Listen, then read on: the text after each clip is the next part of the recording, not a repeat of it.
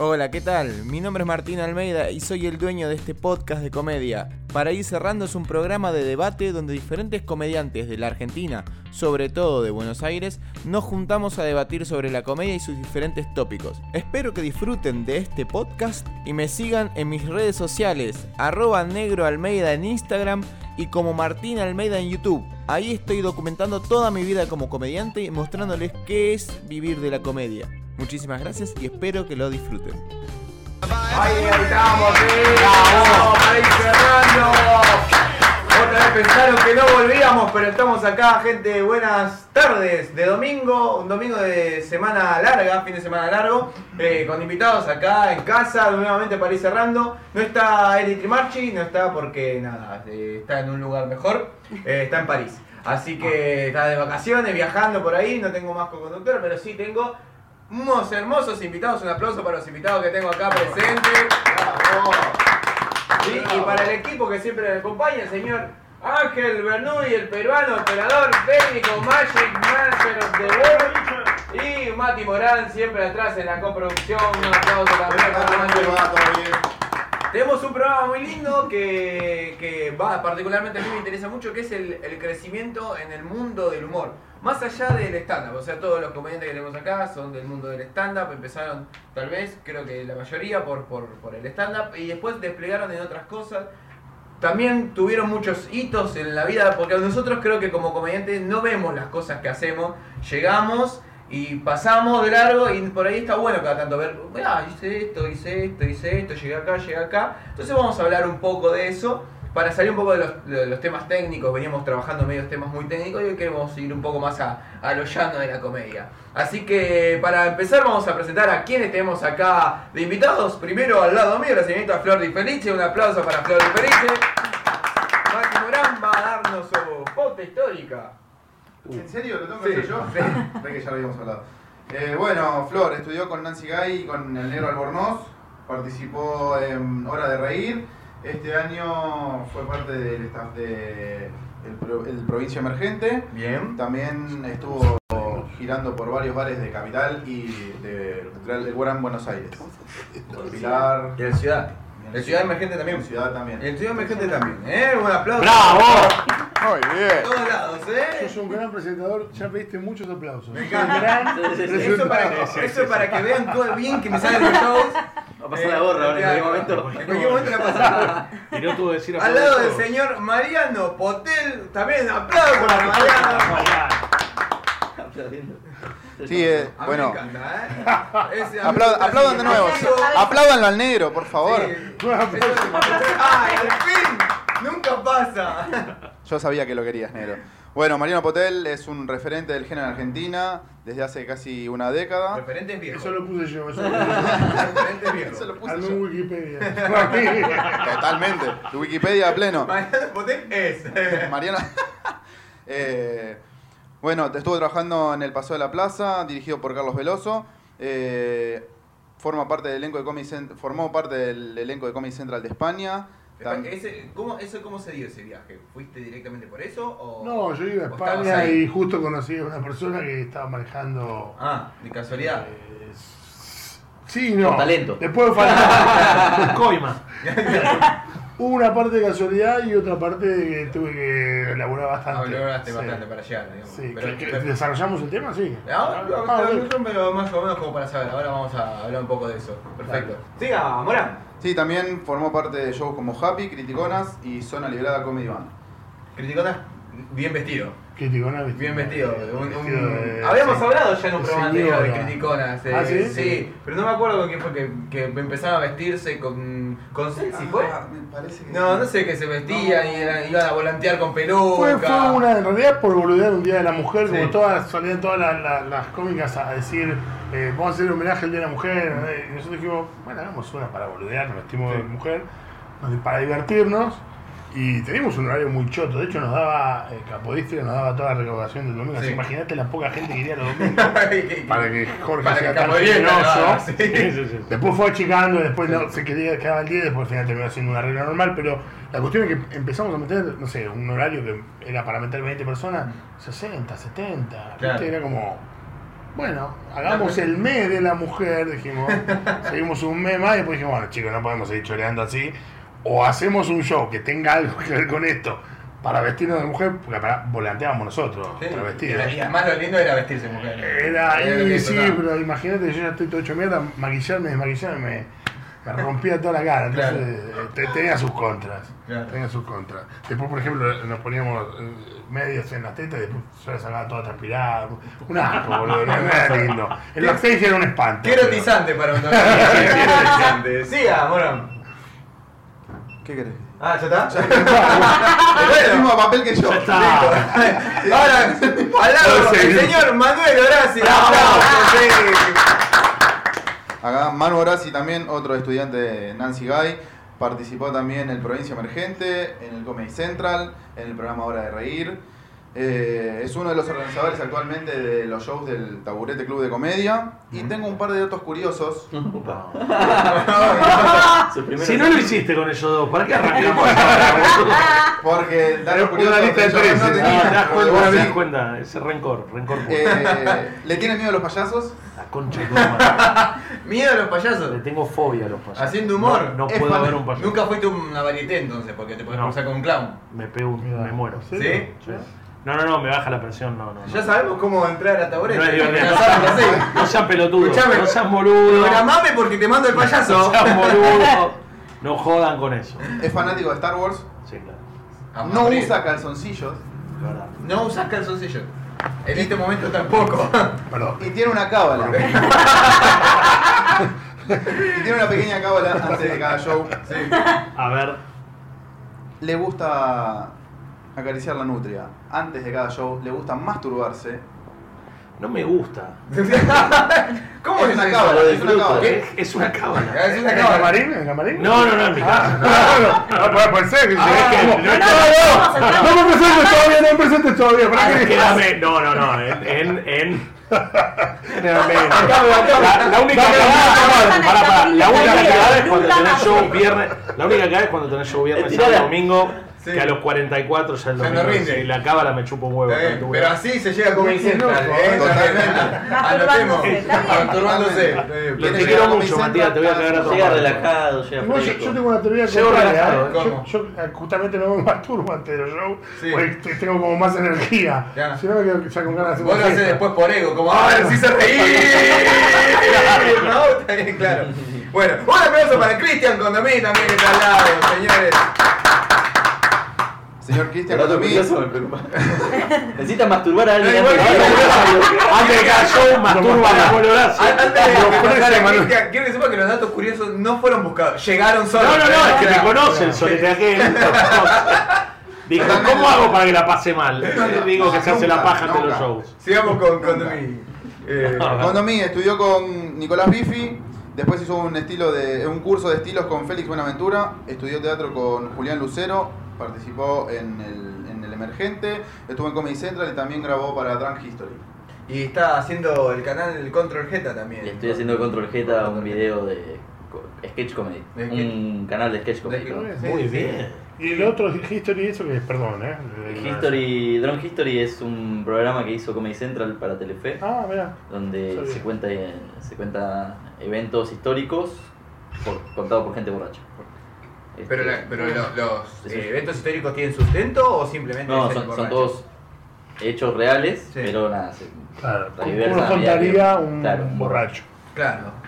Bueno, está bien, un argento normal. eh, bueno. Así que nada, esta es la mesa hermosa que tenemos. Apláudanse una vez más.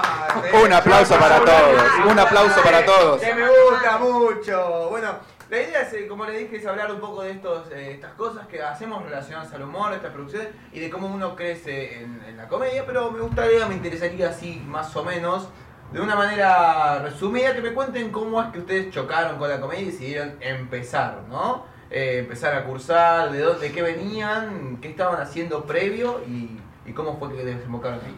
Así que para arrancar me gustaría empezar con el señor sin calzoncillos, que, que tenemos ahí, Impresionante, que va a quedar así. Sí, sí, sí, sí. Quiero también avisarle a la gente que está viendo que toda pregunta que tengan para los invitados la pueden formular ahí en el chat que nosotros más o menos a mitad del programa vamos a, a ir contestándolas, ¿eh? Eh, sí. Eh, a ver, no, a mí lo que me pasó fue que con unos amigos hicimos una película Sí. que se llama Una película de gente que mira películas y, y está buenísimo. Está en YouTube, la pueden ver. Ah, ¿sí? Y nos, que nos pasa es que íbamos a los festivales y viste que te hacen, bueno, está la gente de la película, te hacen pasar después de la película y la gente te pregunta. Sí. Hermoso. Y, y, lo que me pasa es claro, claro, que lo que me pasó es, es que- es su estado de vida. Sí, ¿eh? sí, sí, sí, O sí. sea, Yo lo conozco, el que lo conozco está medio Ok. muerto. Y lo que me pasó es que cuando pasaba tenía mucha vergüenza, no podía hablar con la gente, me ponía nervioso, contestaba con monosílabos y un día en la Biblioteca Nacional, como que no sé, por- no sé, me solté, no sé cómo decirlo, como que alguien se rió y dije, ah, mira, está bueno esto. Y hice un curso, pero mi intención era hacer el curso, Claro. eh, romper el tema de la, de la timidez y esas cosas, y nada más. Y me empezó a gustar y me empezó a gustar y me empezó a meter. A mí siempre me gustó todo esto, pero el lado de atrás. Claro, Yo mirá. hacía operación técnica en un teatro, hicimos la película, si bien eh, actuó, tenía más que ver con la producción y me empezó a gustar y se empezó a hacer como una bola y se empezó a ¿Estudiaste hacer una de- para bola. hacer las películas? Sí, sí, sí, yo me recibí de realizador cinematográfico. Ah, Soy director y productor de cine, pero me recibí en los 90, que es- fue la peor época del cine acá porque salía más caro hacer una película acá que en Estados Claro. Unidos. Entonces no había producción y terminé yendo por otro lado. Mm. Pero esa fue la intención, romper la timidez. Mm. Y después me empezó a gustar, como que me picó el bichito este de que estaba bueno. Sí, Y una- de a poquito de empezar a hacer otro. Y era show a show, semana a semana, como que no era. Mi intención no era seguir cuatro o cinco años así, y de repente acá estamos. Y después Sí. le, le dio paja. Y, Y después- no. Pero sí, que tenía un motivo por el cual masturbarse seguido. que en realidad yo hago los shows para poder pasarme la paja. ¿está Claro, claro? obviamente, obviamente. Claro. Además, Pero- buen contacto para Cristian, que está también con esto de los sketches. Cuando quieras vamos, ¿eh? Y Hacemos yo- contacto. Yo quiero Hacemos paja. Pero hacemos una paja. Las pajitas. Como- Como diría Torrente. Torrente. Las pajillas. Eh, con Noemí, ¿cómo, ¿cómo empezaste vos con, con el humor? ¿De dónde venías? ¿Cómo, des- cómo decidí meterme en la comedia? Eh, no sé, yo soy una persona que siempre me gustó hacer divertir a las personas. Eh, siempre me gustó además el stand-up en general. Y no sabía que se podía hacer acá hasta que vi un show de Andresini. O sea, nunca lo había visto acá. Y dije, ah, mira, eh, está pasando, o pasa algo acá. Eh, y estuve ahí como viendo si me metía en eso o no.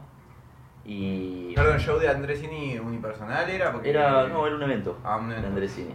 Porque viste que. Andresini hace de todo junto en los shows. Sí. es un Sí, sí, era- fue muy gracioso. La verdad que yo, yo me acuerdo que lo- me, me puse a verlo y dije, bueno, a ver cómo es el stand-up acá. Y me sorprendió, me hizo reír muchísimo. No había visto nada de acá antes. Eh, y lo que me terminó de hacer decidir, porque yo lo tenía medio, tenía como pánico, pánico escénico, Mm. un toque. O eso creía. Y mm, un cumpleaños de mi hermana, fuimos a un karaoke, mi cuñado me anotó para, para subir a cantar, sin que yo sepa, un tema de Ricky Martin. Y yo me, me hizo la joda. Entonces me tocó a mí, me dijeron, Cristian, cuando me bueno, el tema She-Bangs de, de Ah, Martin". qué- qué lindo tema tipo, que te eligió. ¿Qué hiciste, la concha de tu madre? Tuve que subir delante de toda la gente y estaba completamente nervioso, tipo, me estaba, estaba incómodo y de repente dije, bueno, ya fue. Y me empezaba, empezaba a bailar, tipo, a sacarme la ropa, así, tipo, medio en joda, la gente se estalló, empezó a aplaudir, se paró y dije, bueno, mira, eh, Y arriba del escenario. bailando para todo el Sí, mundo. dije, o soy stripper o hago, hago. Bien. O sea, estuvo bueno, sentí que estuvo bueno hacer eh, divertir a las personas y que no era tan grave Claro. estar arriba de un escenario. Y ahí dije, bueno, me puse a, a investigar, a meterme en estas cosas. Lo primero que hice fue con Bifi. Y nada, de, de ahí fui ramificando. Fuiste creciendo, claro. Mirá, de, de pasar a ser stripper a comediante, está bien. Eh, Totalmente. la señorita Di Felice, acá al lado, ¿cómo, ¿de dónde venía y cómo Yo, arrancó? En realidad nada que ver, de- vengo del mundo del turismo, nada que ver. Ah, Eh, Pero es, también es un poco como Chris, o sea, es como que uno siempre tiene como el bichito de, de- que gusta hacer reír.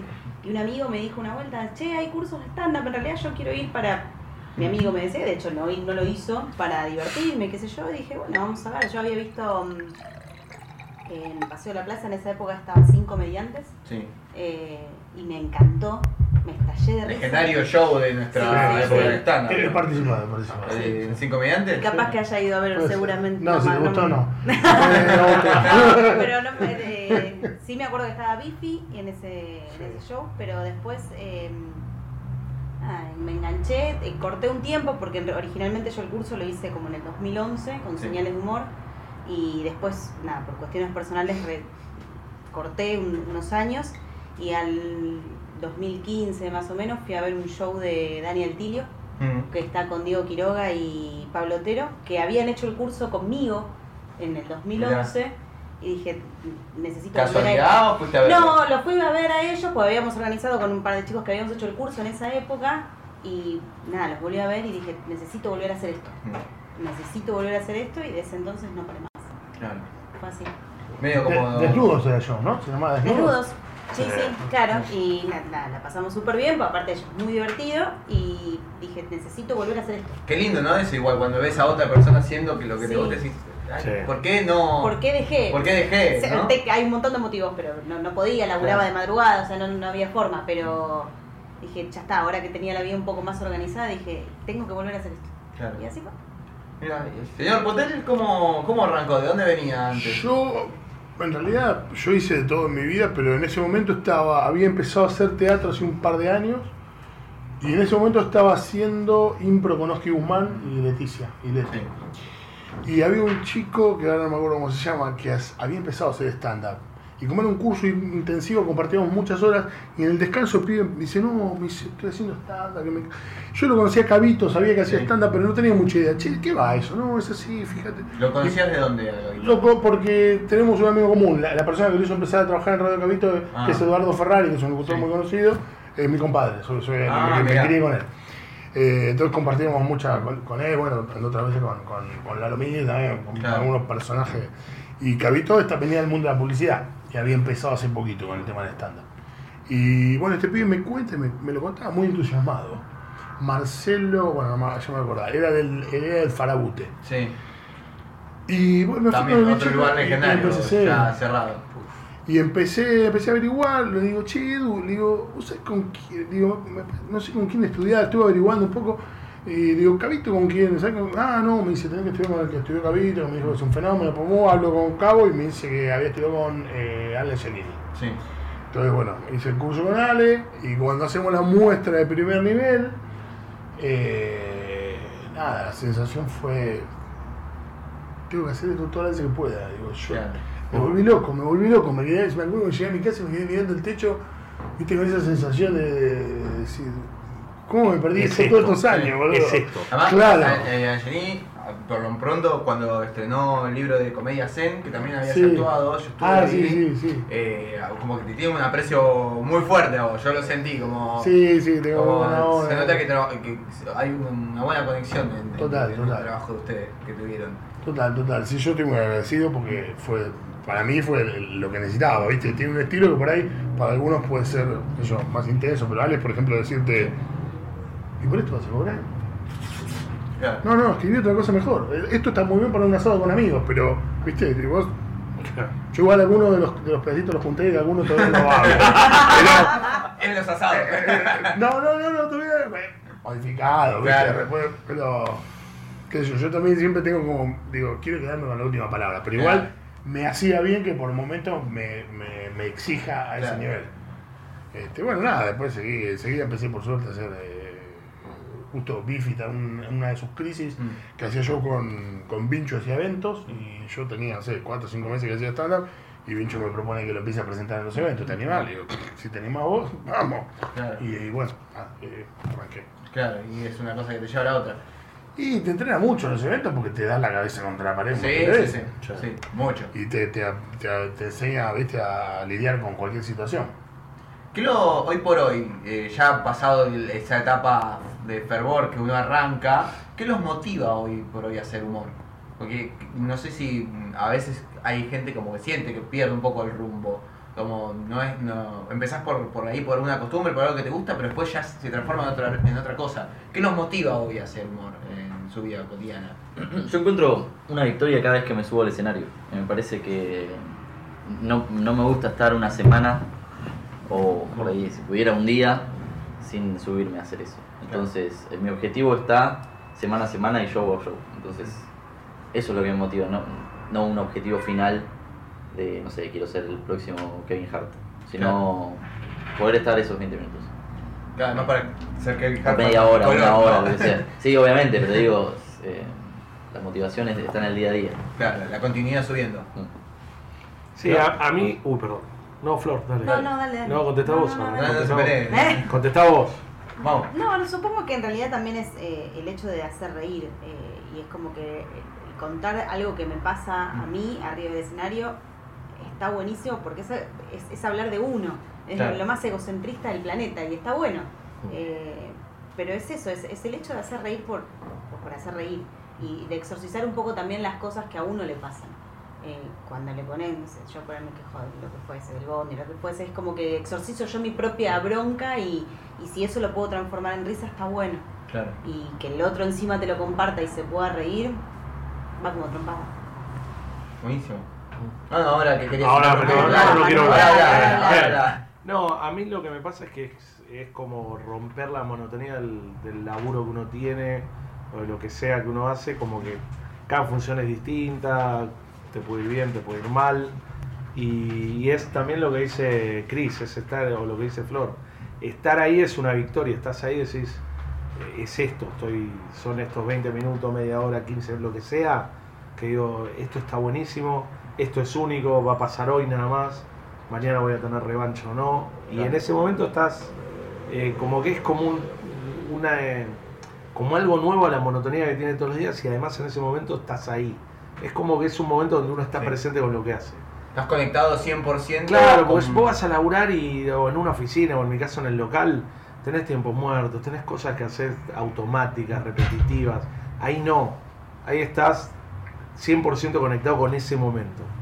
Y, y tiene un poco, mucho de ego, como dice Flor. Sí. El tema de los estoy haciendo reír yo. Sí, con, no lo, solo- con lo que me pasa a mí. solo, además. Claro, claro, y con lo que me pasa a mí. O sea, no- que no es lo que le pasa a ellos, Mm. pero lo logro. También es un desafío, tiene como una mezcla de un montón de cosas. Eso es lo que día a día me dice. Por eso no se torna aburrido, porque vos decís, es el mismo texto, much- muchas veces no, es el mismo texto una y otra vez. Y decís, ¿cómo no te aburrís? Porque cada función es única. Puede Sí, estar lleno, puede estar la vacío, no. puede haber un borracho, puede no, lo que sea. Y vos también. Vos también. Te pasaron decís. unas cosas, te pasaron otras, Mm. venís con una referencia, venís en un buen día, venís en un día de mierda y te lo cambia. Mm. Eh, pasa todo eso para mí cuando estás ahí. O venís en un muy buen día y te va mal y también te También, sí. también. Y es te- raro, ¿eh? Eh, Es raro. No, para vos. No, no, es, es más probable que si venís mal Sí, sí. te obvio. vaya mal que si venís bien te Te vaya, vaya bien. bien, sí, obvio. Sí, sí, sí, verdad. Eh, por ahí la sensación esa de sentirte, no sé, por ahí, digo, así como también otra vez me va mal, pero yo hay, hay días que yo sé que me va a ir bien. Claro. También tiene que ver con lo que percibís. En, entraste a un Sí. lugar y decís, Claro. ok, esto está bien, yo estoy, viste, sí, Es una cuestión muy energética. también. total, Sí, total. Sí. Y yo no sé, no es que me pasa siempre, Bueno, pero cada tanto me pasa que sé que, digo, hoy le voy a pasar bárbaro. Mm. Y Sí. la- el 90% de las veces termina sucediendo así. Sí. O al revés, y es una gran sorpresa.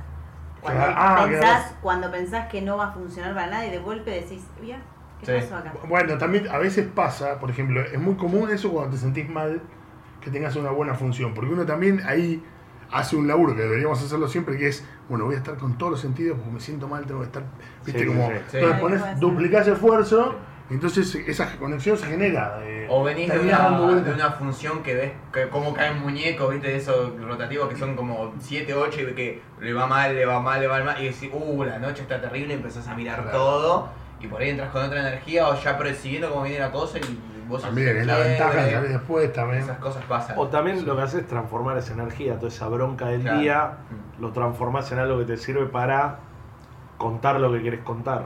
Porque en realidad también pasa eso a veces. Lo que dice él, te pone, bueno, hoy vengo mal, así que me voy a concentrar, voy a hacer la listita de los temas, por ahí hay cosas que no se nuevas.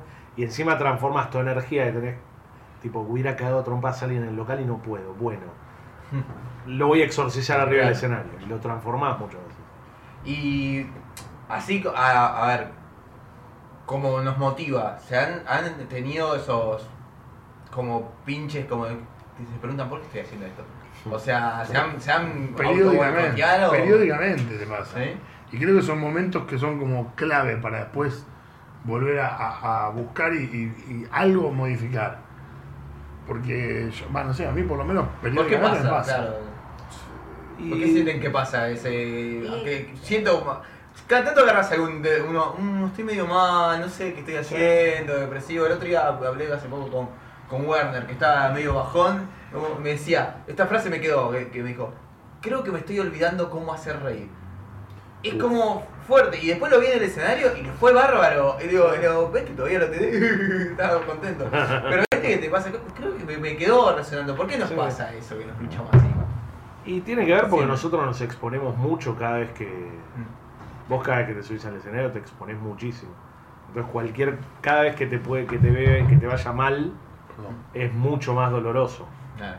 Porque vos estás mucho más expuesto. Eh, entonces me parece que tiene que ver con eso. A mí, a mí, yo casi me pincho después de la primera muestra, me fue para el orto. Ah, sí. Pero para el orto, me olvidé de decir mi nombre y de lo que iba a hablar.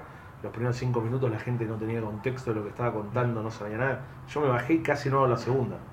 Mirá. Dije, no, esto es una poronga.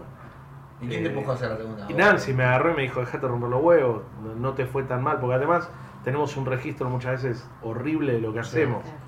Y yo siempre digo últimamente, digo, vos tenés que confiar en lo que te dicen eh, tus amigos o tus colegas que tienen buena onda. Si vos te bajás de un lugar y decís, no, me fue para el orto, y viene, viene María y me dice, no te fue tan mal. Y digo, tengo que confiar en lo que dice él, Claro. porque él no me va a mentir. Yo seguro que estoy registrando algo mal. De la misma manera que a veces decís, la rompí y no la rompiste, a veces no te fue tan mal. Y Nancy me dijo, no, prueba de vuelta, qué sé yo. La segunda me fue mejor. El- después hice un open mic, me fue para el culo y dije, de vuelta, esto es una mierda. ¿Para qué me estoy haciendo esto? ¿Por qué estoy sufriendo así?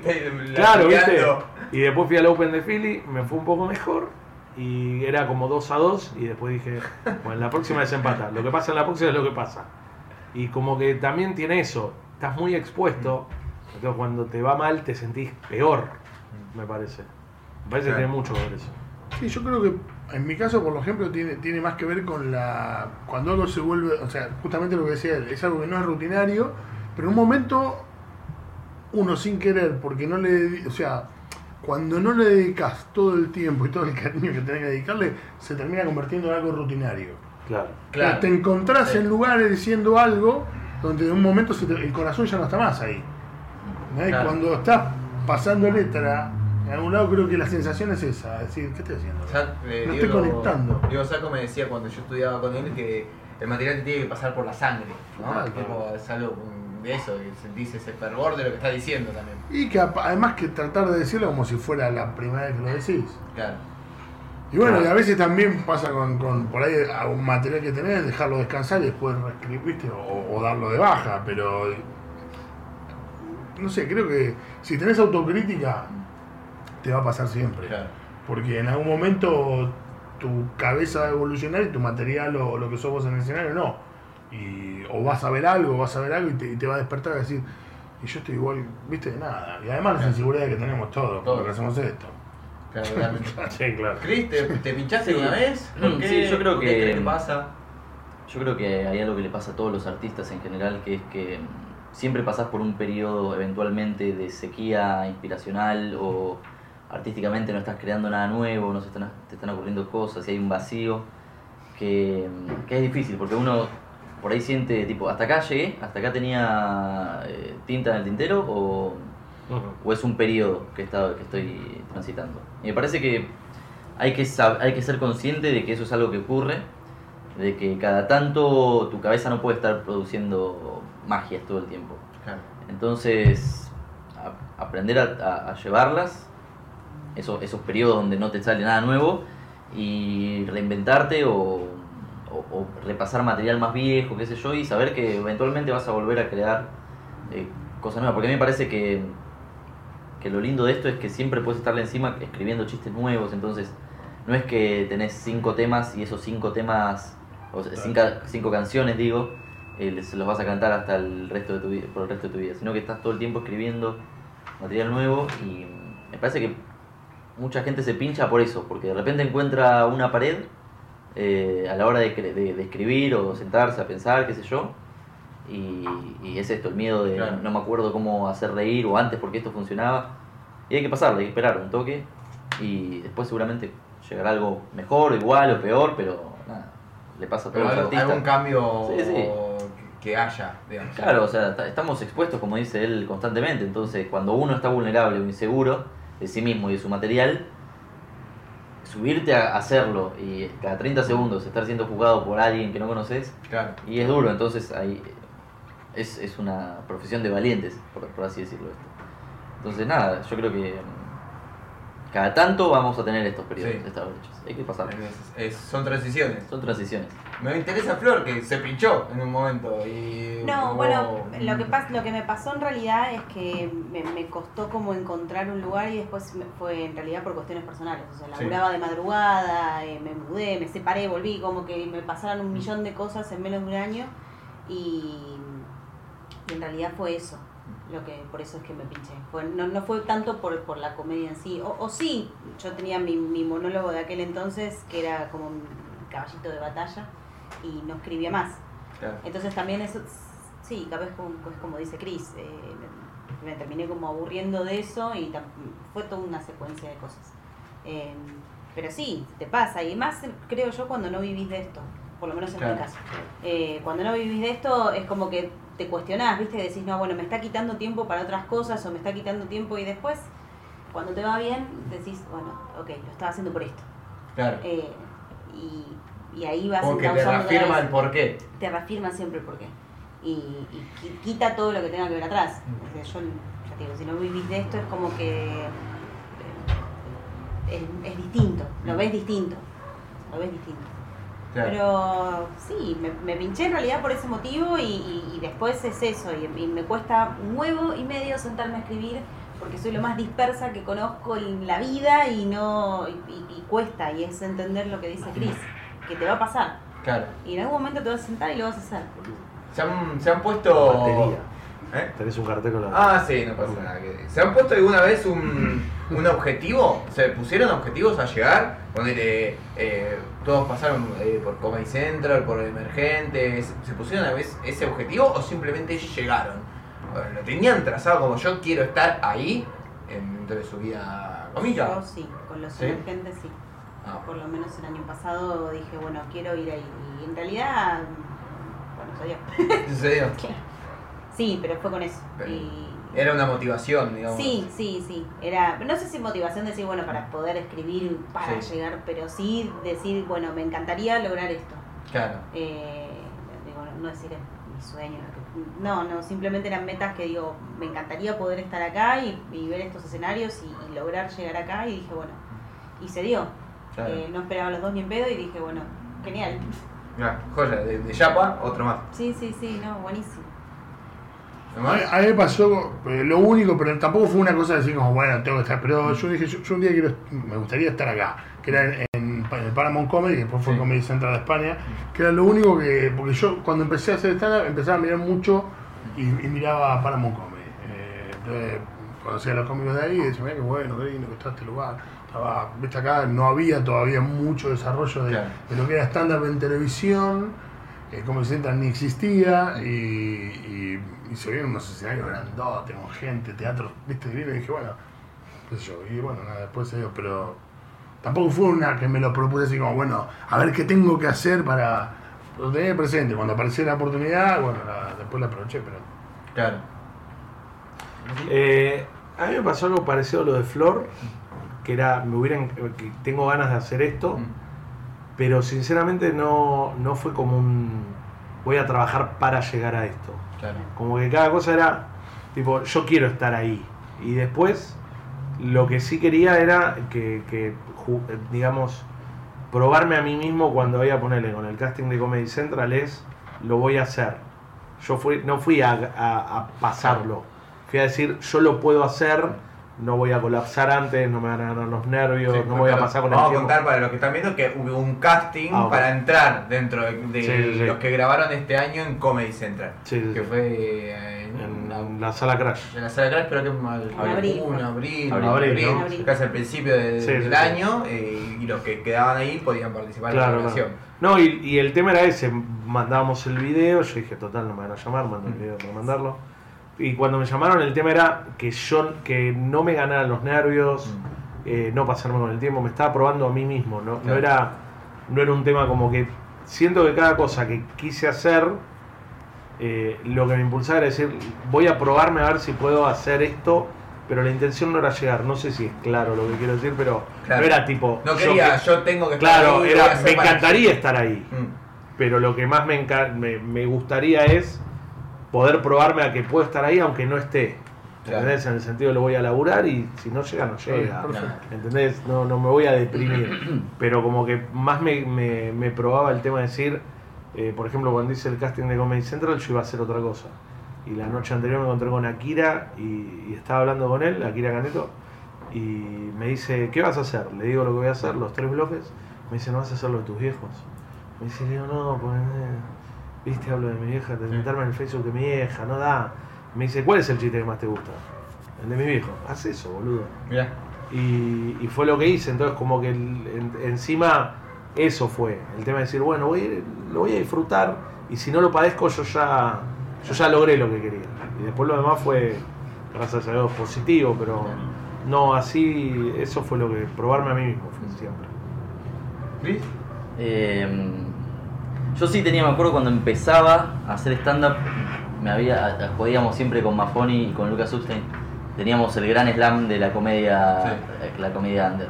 Y eso estaba compuesto por eh, Ciudad Emergente, ir a la Jam de stand-up, pues yo me acuerdo, que iba a la Jam, me volvía loco ver los comediantes que actuaban ahí, el, el ámbito que había. Y mm, queríamos hacer esas, esas dos cosas y después salió hora de reír y se hizo como el gran slam, el gran slam entre esas tres cosas. Y estábamos vi- viendo a ver cómo hacíamos, no teníamos ninguno encima, quién de los tres lo iba a hacer primero. Y estaba buenísimo porque era como una motivación de que no es que podías ir a la Jam y decir, che, llámenme ni hora de reír. Sí. Entonces, eh, eran objetivos que teníamos y se fueron cumpliendo a uno. Y era tipo, uh, yo ya hice uno, yo ya hice dos. Y nos bueno. contentos entre nosotros, tipo, boludo, estás a uno, qué sé yo. Y, y cuando los completamos fue como, uff, bueno, eh, ya está, ya los hicimos. ¿Y ahora? Y hay que pensar el siguiente Gran Slam. Y ya había Comedy Central y ya hay, tipo, no sé, meter un teatro más grande, ¿entendés? Claro. Tipo, cosas así. No, no armamos uno eh, 100% eh, oficial del siguiente Grand Slam, pero me parece que esos objetivos así chiquititos estaban buenos porque te marcan un norte y ese norte por lo menos, más allá de que vos no puedas hacer algo real para, para llegar, como por ejemplo eh, que te convoquen a tal lugar, eh, no depende de vos, estar preparado y trabajar para eso eh, hace que, que- que te acerques. Y hay una frase muy linda que dice, suerte es cuando preparación se encuentra con oportunidad. Ah, Entonces, eh, nosotros intentábamos estar preparados, por lo menos en mi caso, sé que los chicos también. Por si un día eh, estaba la oportunidad, bueno, tener la. Estar listo. la suerte de que, de que salga. Está bueno. ¿Quién completó el Gran Slam primero? Eh, déjame pensar, me parece que yo. Me parece que yo. Estuvo- Ah, Pero no lo decía, no lo decía, no está no, bien. pero no se trata de eso. Por eso habló de Granada esperando la repregunta. Sí. No, no, no. Yo dije, como no lo contó fue Lucas, Claro, pero no, no, pasa que creo que Mafoni es el que estuvo más cerca Sí. eh, todo el tiempo, digamos, como que nos llevaba y después tuve así como un momento que fueron le dos pasaste por arriba. Sí, bueno, Y pero lo no, estábamos, no estábamos fijándonos en quién lo hacía primero, sino era el. No te el conoce nadie, Mafoni, decile. Sí. Mafoni es uno de los comediantes más graciosos que tiene Sí. Buenos Aires. En serio, en serio. Es un fenómeno. Es un, es un talento sin explotar. Y pasa muy bien la pelota en el básquet tirando por abajo. También. Eh, Igual un- una cosa me parece importante, porque muchas veces yo lo que veo es la otra cara Sí. de gente que se frustra porque no la convocan a algún lado. Sí. Claro. Y me parece que creo que parte del crecimiento como mediante es que en realidad el público o quien sea que tenga que darte una valoración te chupa un poco un huevo. Te tiene que importar, pero te tiene que chupar un poco un huevo. O sea, Sí, vos no sos sí. quien para decirme. Entonces, lo digo porque a veces hay pibes que. ¿Y por qué? Pero si yo soy. bu-", ¿Viste? Pero se te tiene que chupar un huevo el Bien, no o sea- haber quedado o te tiene que chupar un huevo la circunstancia. O sea, creo que eh, está muy bien que se labure para. Sí. Eso va a generar un crecimiento personal que en algún momento va a dar su fruto. Sí. Pero hay gente que por ahí va tomando como mojones, como diciendo, bueno, si me llaman es que soy bueno, te van validando. Claro. Y en realidad, la gente que mira gente que alguno a lo mejor ni lo vio, Sí. o lo vio dos minutos, o lo vio un día que se estaba cagando, entonces le pareció que era peor que el otro, eh, y otro día lo vio un día que estaba, justo se había arreglado con la novia y estaba bien. entonces, digo, que no lo tomen Ah. tan en cuenta la valoración del otro. A eso me parece que está bueno que nadie, o sea, eh, la- es, es humor y es, y es opinable y son gustos. Sí, sí, sí. A vos te gusta un perfume, a mí me gusta otro. No Claro. quiere decir que no. Sí, Pero- que, que el premio digo, sea el laburo que hiciste. Exacto, el tema de laburar y, Claro. y Y ver cómo uno se va dando cuenta que está mejorando Claro. para alguna cosa. Y aparte son como premios para uno, para uno, porque Sí. la gente no sé si realmente sabe lo Sí, que a nadie es. le importa más La gente no sabe decir, ah, Es bueno, eso, yo estuve, a no nadie sé, le importa. Un a micromundo. tal cual. No, Sí. es como que nos importa a nosotros por nosotros. Mm. Y, y- y eso en realidad es como, es como dice Mariano. O sea, al final del día, si vos hiciste reír a la gente en un sótano de 6 o en un teatro verdad, de 20, claro. ahí está la verdad, tal cual. Y no es que. Sí, nadie nunca dijo, che, este estuvo en, en Ciudad Emergente, lo voy a ir a ver a- Claro, no. al bar. O que que uno diga, che, qué malo es. No, pero estuvo en Ciudad Emergente. Ah, no, es un fenómeno. Muy bueno. Ahora entiendo los Claro, chistes. Claro, si no iba a ser emergente, no. Sí, sí, sí. Claro, y si es de Central, te amerita Claro, aplauso, digamos. claro, ¿no? no, Sí, no. Sí, igual es lo que dice Flor también. El tema, el tema es ese, es para nuestro mundo, como Porque decir. además viste que lo utilizamos como el que fue a Comedy Sí. Central pone el loguito de Comedy Central en el flyer, como Sí, si fuera sí, un sí, sí, sí. sello de, De calidad. de calidad, La ¿no? norma no, ISO.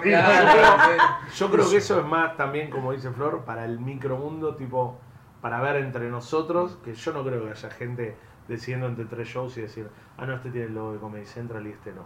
Tengo dos, No creo. Tengo Capaz dos- que sí, pero no creo. tengo dos preguntas, una existencial y una de puterío. ¿Por cuál quieren? Eh, empiece dos. Flor. Existencialismo, claro. Existencial, existencial, bueno, vamos por existencial. ¿Y el día después de haber llegado? O sea, ¿cómo fue el que llegaron a Llegado. A Comedy Central, llegado a, a poner Sí. provincia emergente, a ese objetivo que más o menos tenían haber completado el Gran Slam, o sea, ¿cómo fue el día después? Porque también pasa mucho eso, ¿no? Cumpliste tus objetivos. Y ahora, no sé, se preguntaron. Para mí ¿y fue ahora? igual al día anterior, literal. Sí. No, no ¿Lo hubo- así? No es que dije, no es que al otro día. por ahí, sí, alegría, yo estaba, o sea, estaba contento después de Comedy Central, pero tuve que ir a laburar.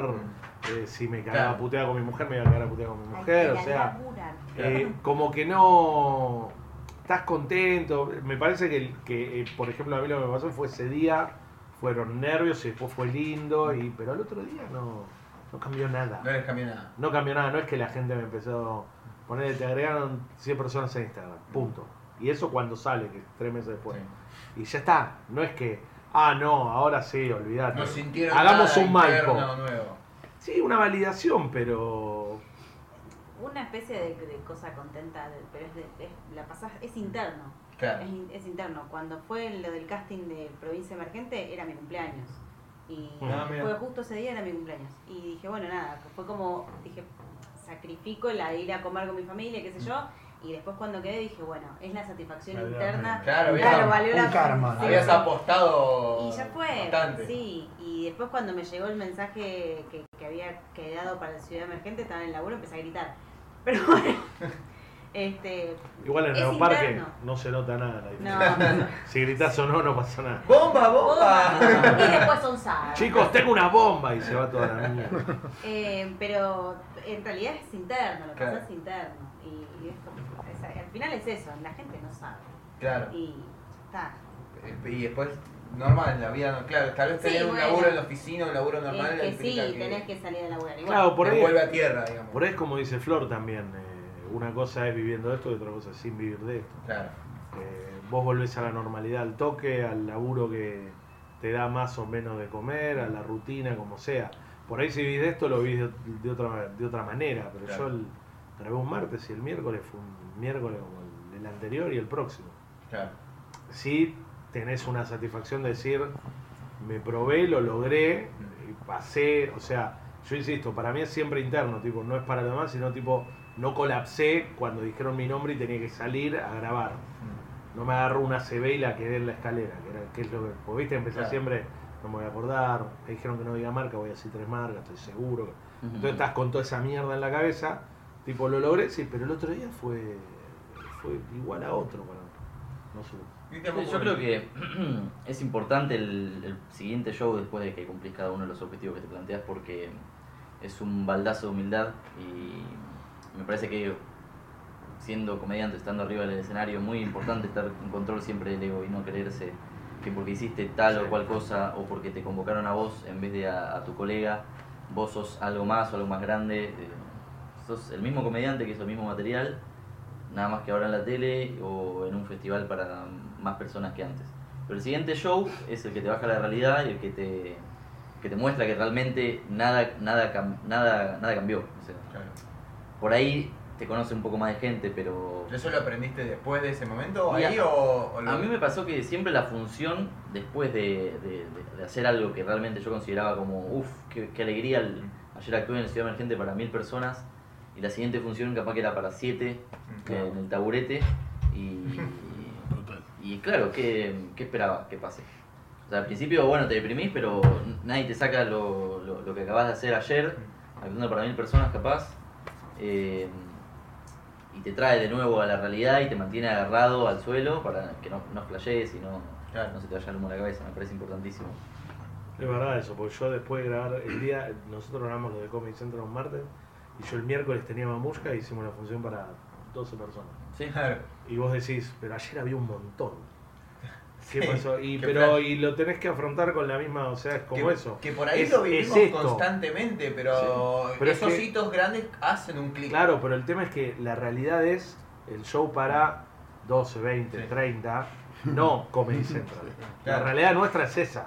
Mm. ¿Entendés? Es como dice él, no, no llegaste en una limusina el otro día No, obvio. y te, te fuiste al Chacareria ni estaba lleno. No, llegaste y es esto, el, el laburo es esto. Claro. Entonces eso también está bueno, ¿verdad? Sí, está llevando. Eso es llevando yo. Eh, además uno, no sé, en la cotidianidad por ahí tenés, si haces una gira así tipo lo Sismobutiana, de, de show Sí. tras show, por ahí tenés un show hoy, eh, de, completo en taburete en exceso, ponele, te subiste y al día siguiente fuiste, no sé, a la silla para tres colegas y, y cinco Sí. personas que cayeron y al día tenés 20 naps y te vas girando y... Sí, sí, sí, sí. pero no te das cuenta, exceptuando cuando tenés esos shows grandes y decís, wow. Sí. Igual, sin necesidad de que sea un show grande en particular, hay veces que, no sé si les pasa, cuando, ponele, la rompiste en un show.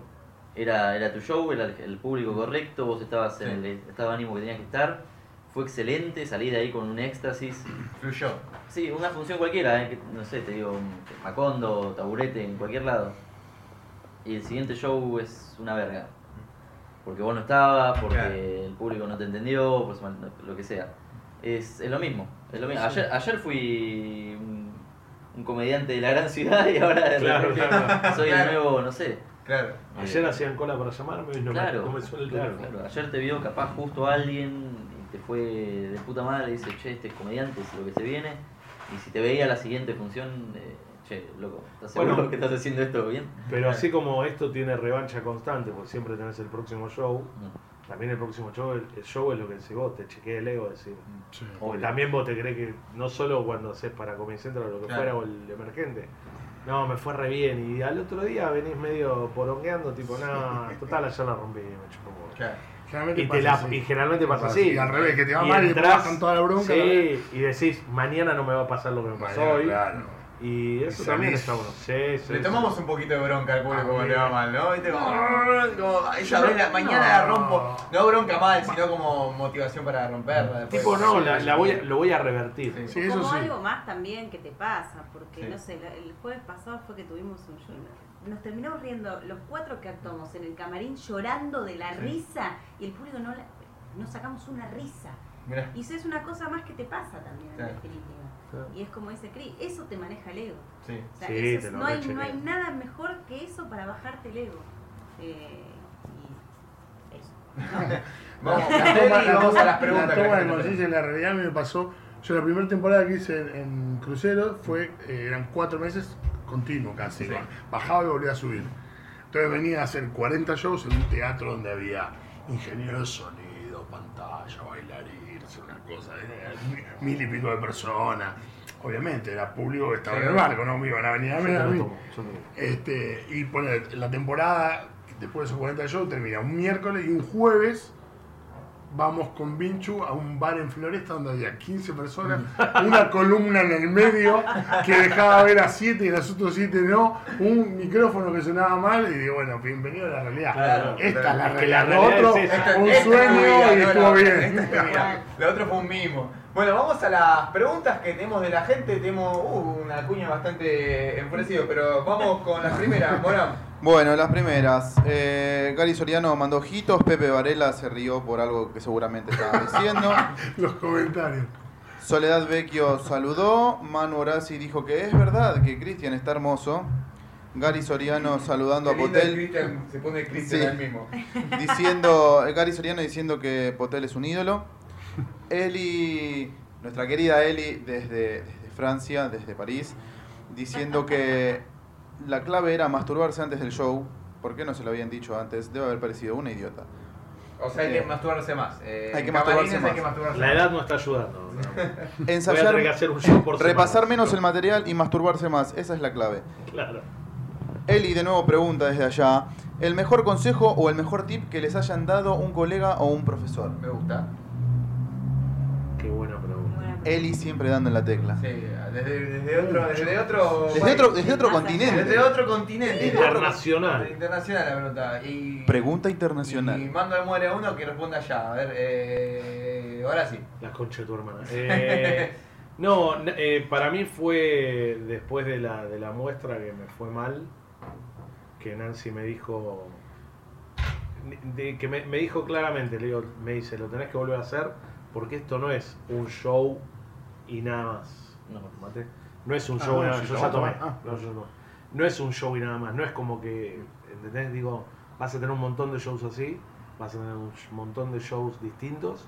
Esto te da revancha al toque, tenés que seguir haciéndolo y recién dentro de un año vas a descubrir si te gusta realmente o no.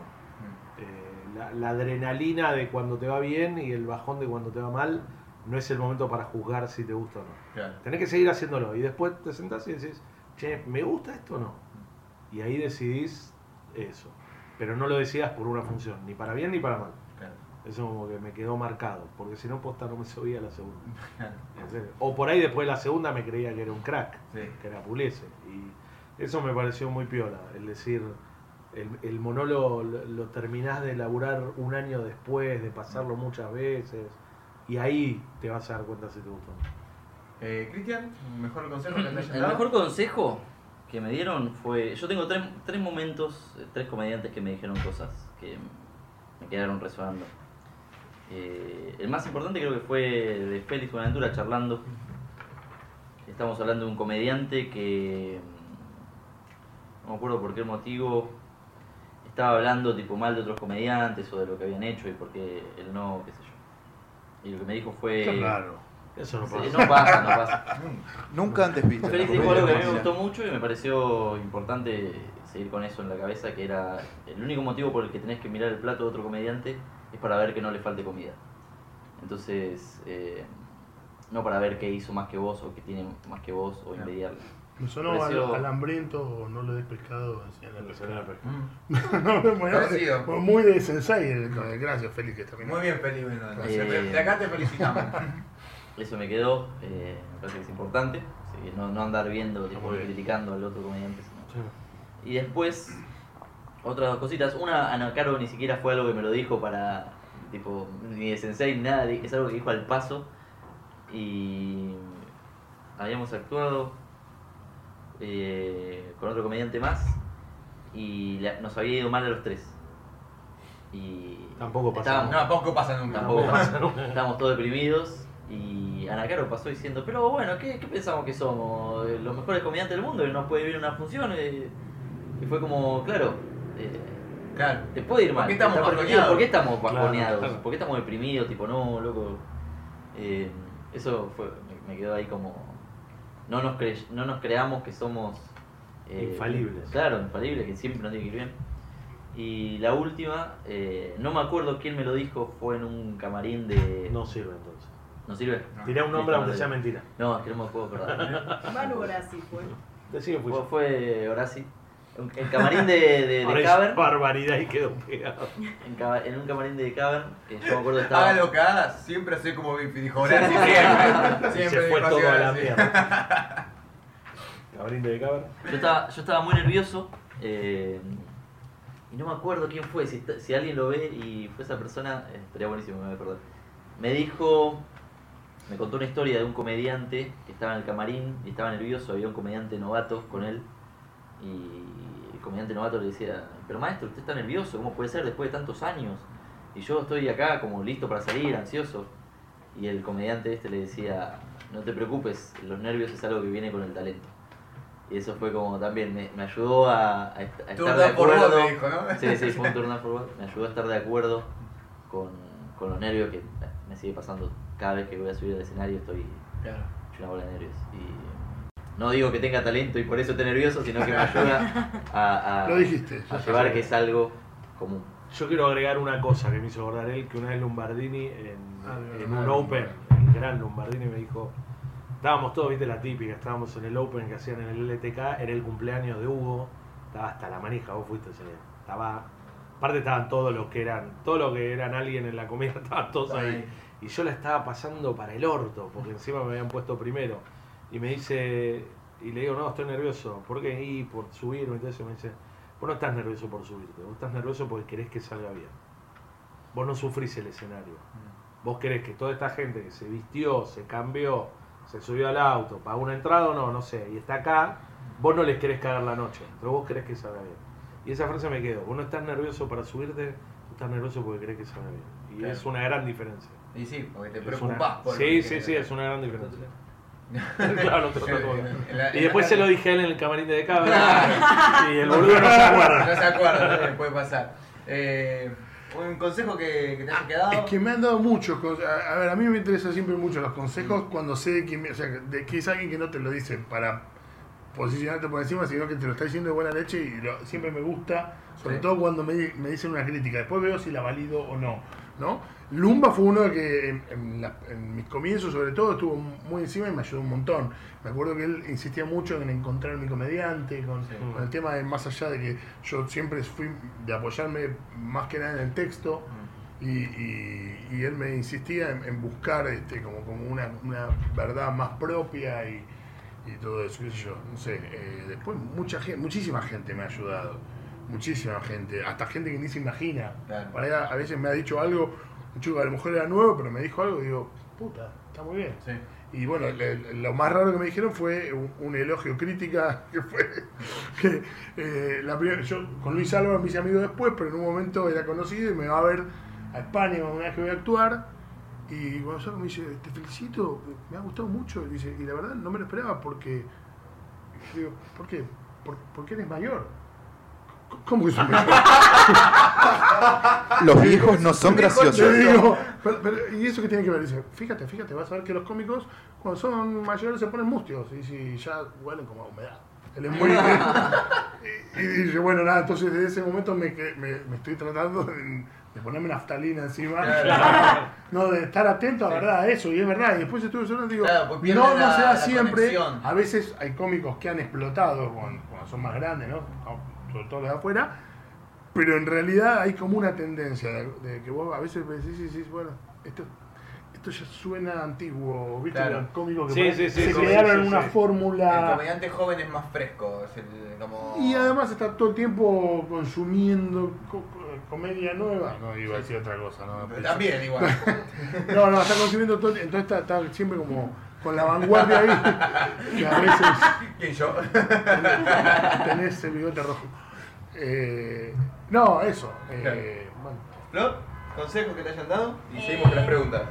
A mí en realidad, bueno, me pasó que el que me abrió mucho la cabeza en esto es Cristian Albornoz. Mm. Eh, me hizo darme cuenta mucho de que, de que si no blanqueaba ciertas cuestiones mías no y a nivel físico como que en su momento el- viste qué sé yo cuando uno arranca supongo que no sé o por lo menos yo era bueno el texto es así así como todo cuadradito y el loco me desestructuró mal Eh, y una vez me pasó que probablemente ni lo sepa o no se acuerde eh, compartí un Uber con Félix una Sí. vuelta y no sé veníamos charlando y me dice algo yo le digo algo así como que me cuesta mucho me cuesta mucho sentarme a escribir realmente Eh, y me dice no no eso es procrastinación pura y dije ok señor usted tiene razón Eh, y como que me quedó como muy dije no bueno no evidentemente la que se pone las trabas soy Sí. yo. 100%, no, no, no existe las excusas de laburo, no sé, lo que fuese, no existe. Claro. Y eso me quedó como medio grabado, pero Después, siempre que venga de, que de alguien que sabes que te lo dice con buena leche o que, o que sabes que te lo dice para bien y que y te- eso siempre es bien tomado. Claro. Si sabes de dónde viene, siempre es bien tomado. Procrastinar es la palabra del 2018, ¿no? Como es una de No, esas. igual, hay- Mis últimos ¿no? 12 años son procrastinar. No, hay un capítulo de Seinfeld que yo la escuché en los en los 90 esa palabra y dije, no sé qué es. Me enteré hace un año, pero Sí, sí, me. Las, pala- las palabras del año. Quiere, modo para- diablo para y procrastinación. este fuerte. Totalmente. Sigamos con, la, con, la- con los mensajes de la gente. Bueno, acá Caro Guzmán pregunta si las bermudas de Manu no van a, A opinar. Dice que tiene mucha experiencia en escenarios. Eh, mis bermudas me dan los superpoderes. primero. Todos lo sabíamos. Y después más. ella me hizo ponerme un jean para actuar muchos meses en taburete. Me torturó con eso. Igual me encantan tus bermudas. Gracias. Eli Sin Trimarchi, calzones. sin calzones obviamente. Eli Trimarchi pregunta qué consideran que es lo más grosso que les pasó hasta ahora en la comedia o gracias a ella. Un poco lo estuvimos hablando, pero ¿tienen alguna respuesta? Firme? respuesta concreta, así que ¿Concreta? esto, puntualmente. Yo me garché una. No, me- A mí me garchó Potel. No, pero vos primero me provocaste Claro, una paja. claro, claro. Eh, no, qué sé yo. No sé.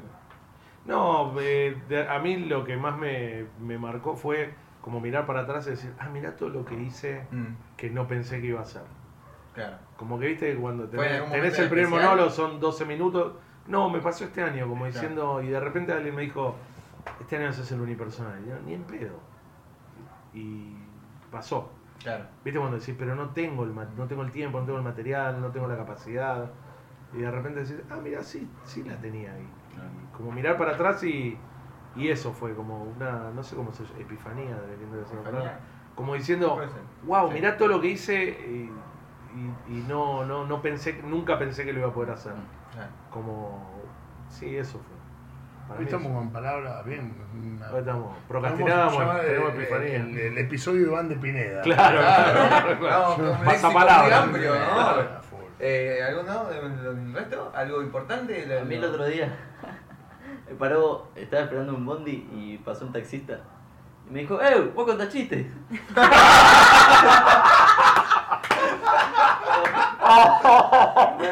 me dijo, subí, subí, te llevo. Le digo, no, no tengo un peso. Me dice, no, vamos, ¿para dónde vas? San Telmo, vamos. Me llevó. ¿En Eso fue lo más grosso que me ¡Bravo! Llegaste. Eso, eso, Eso es todo. Eso es Eso es todo. todo. Eso es todo. Eso es todo. Eso fue Y no- ahí de... de Y no te tocó. Y no te Dedito tocó. abajo. Y no te tocó. Y no te tocó. No me tocó, No te increíblemente. tocó nada. increíblemente. Y vos querías. Claro, yo estaba, ay bueno, pero no sé con, cómo pagarle. Señor taxista. Contame un chiste. La puta madre que Sí. le hace un pe- Ay. A ver, seguimos. Bueno, y ahora viene la, la- la La batería. sección- sí, sí, la sección Mati Acuña. Mati Acuña Mati pregunta. Acuña pregunta. Potel, ¿cómo es la experiencia de Comedy Central España? Es una experiencia muy española. Pregunta porque preguntó a cada uno. Sí, sí, ¿no? sí, una sí, pregunta sí, para cada uno. Hermoso, me- me Un aplauso encanta. para Matías. Una para- Muy bien, Mati Acuña. Y se quedó viéndolo para que le, para escuchar la Está respuesta. esperando la respuesta. Eh, bueno, ¿cómo fue que, cómo, cómo, cómo sucedió?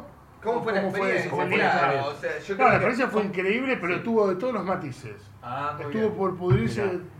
20 veces más o menos. Tú, pon- Poner un título a cada matiz. Bueno, primero, sucede de casualidad, un día voy a ver, yo soy amigo de Jorge Segura, Mm. que es el primo de Santiago, que a él le encanta siempre que le- lo referencien como el primo de Santiago, no Claro. odia, pero igual.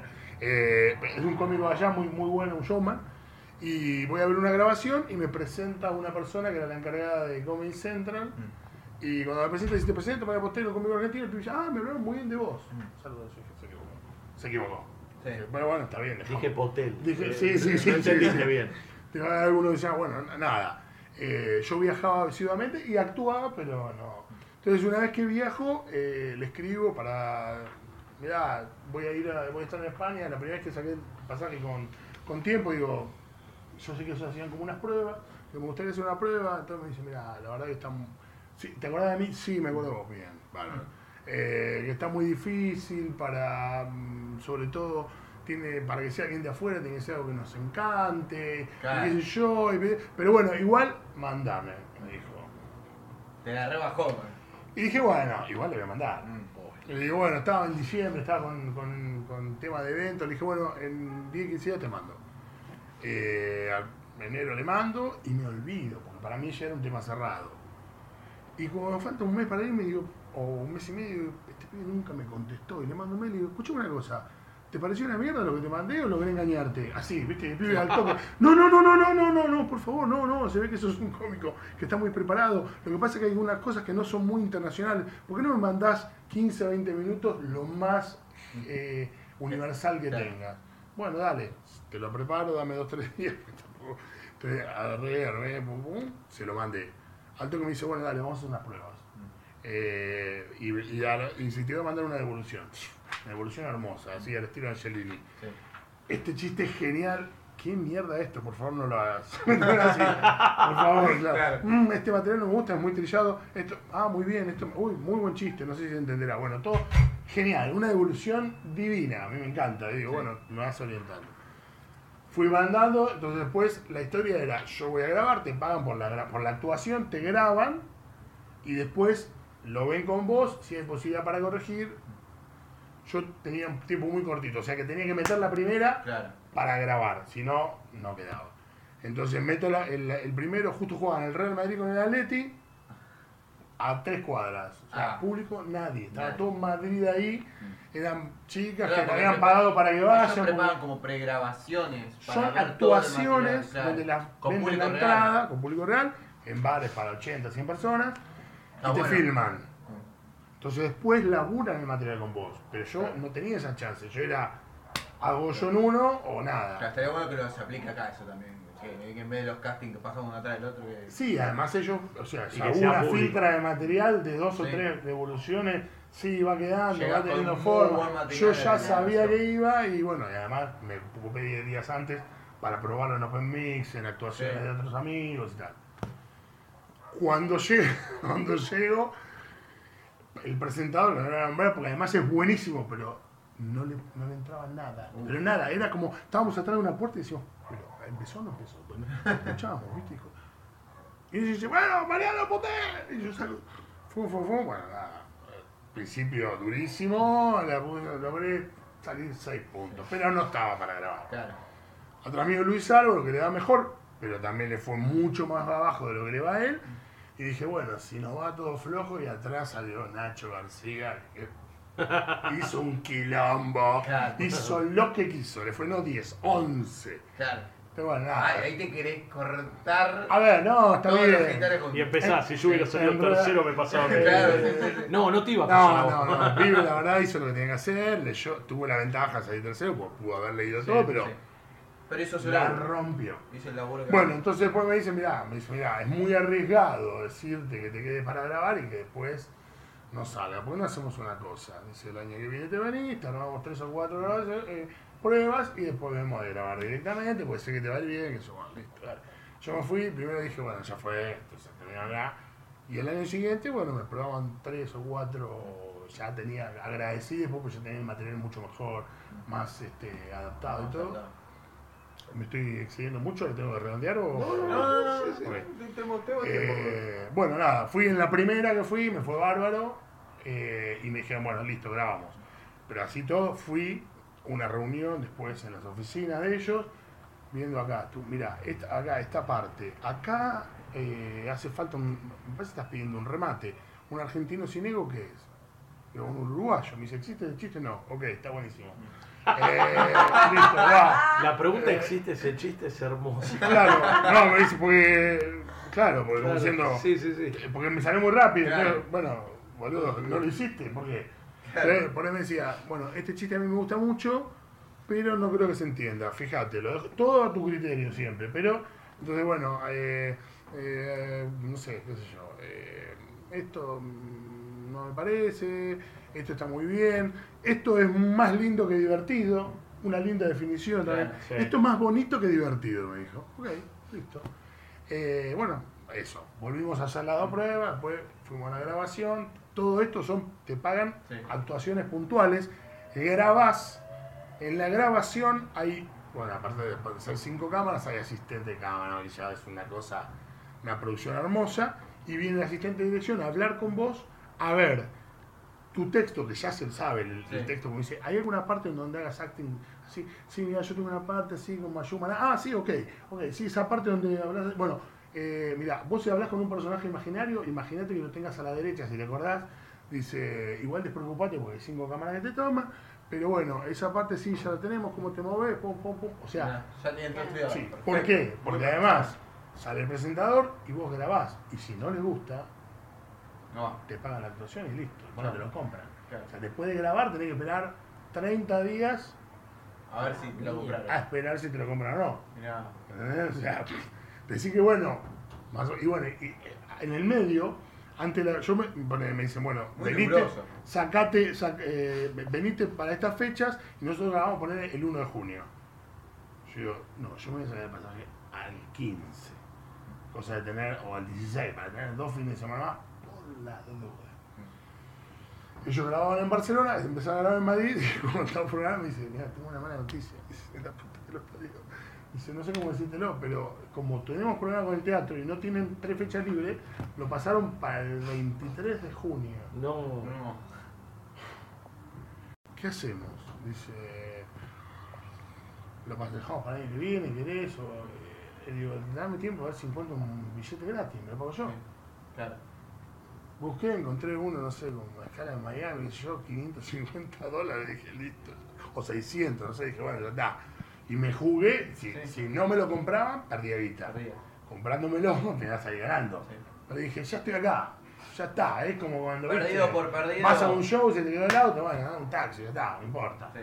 Así sea, bueno, nada, entonces lo grabé y así todo, como estaba grabando, que estaba haciendo bien, en un momento se me puso un blanco total que dije, la cagué, la cagué, la cagué, la monté con la actitud y no se notó.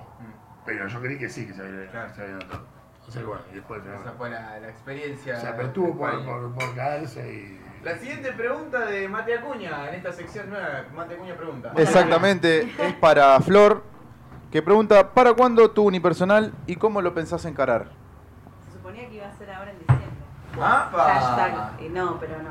Procrastinar. Procrastinar. Pro- procrastinar se va a llamar. Porque me, me, me- ya te digo, me cuesta, sí, realmente me cuesta sentarme a estudiar, a estudiar, digo. Sí. ya estoy- No, me cuesta sentarme grande, a escribir, pero porque tampoco soy muy caótica en, en el proceso de escribir, muy caótica. Entonces necesito también encontrar un método de decir, o por lo menos que sea propio. Eh, supongo yo que ya a esta altura va a ser el año que viene, eh, pero tengo muchas ganas.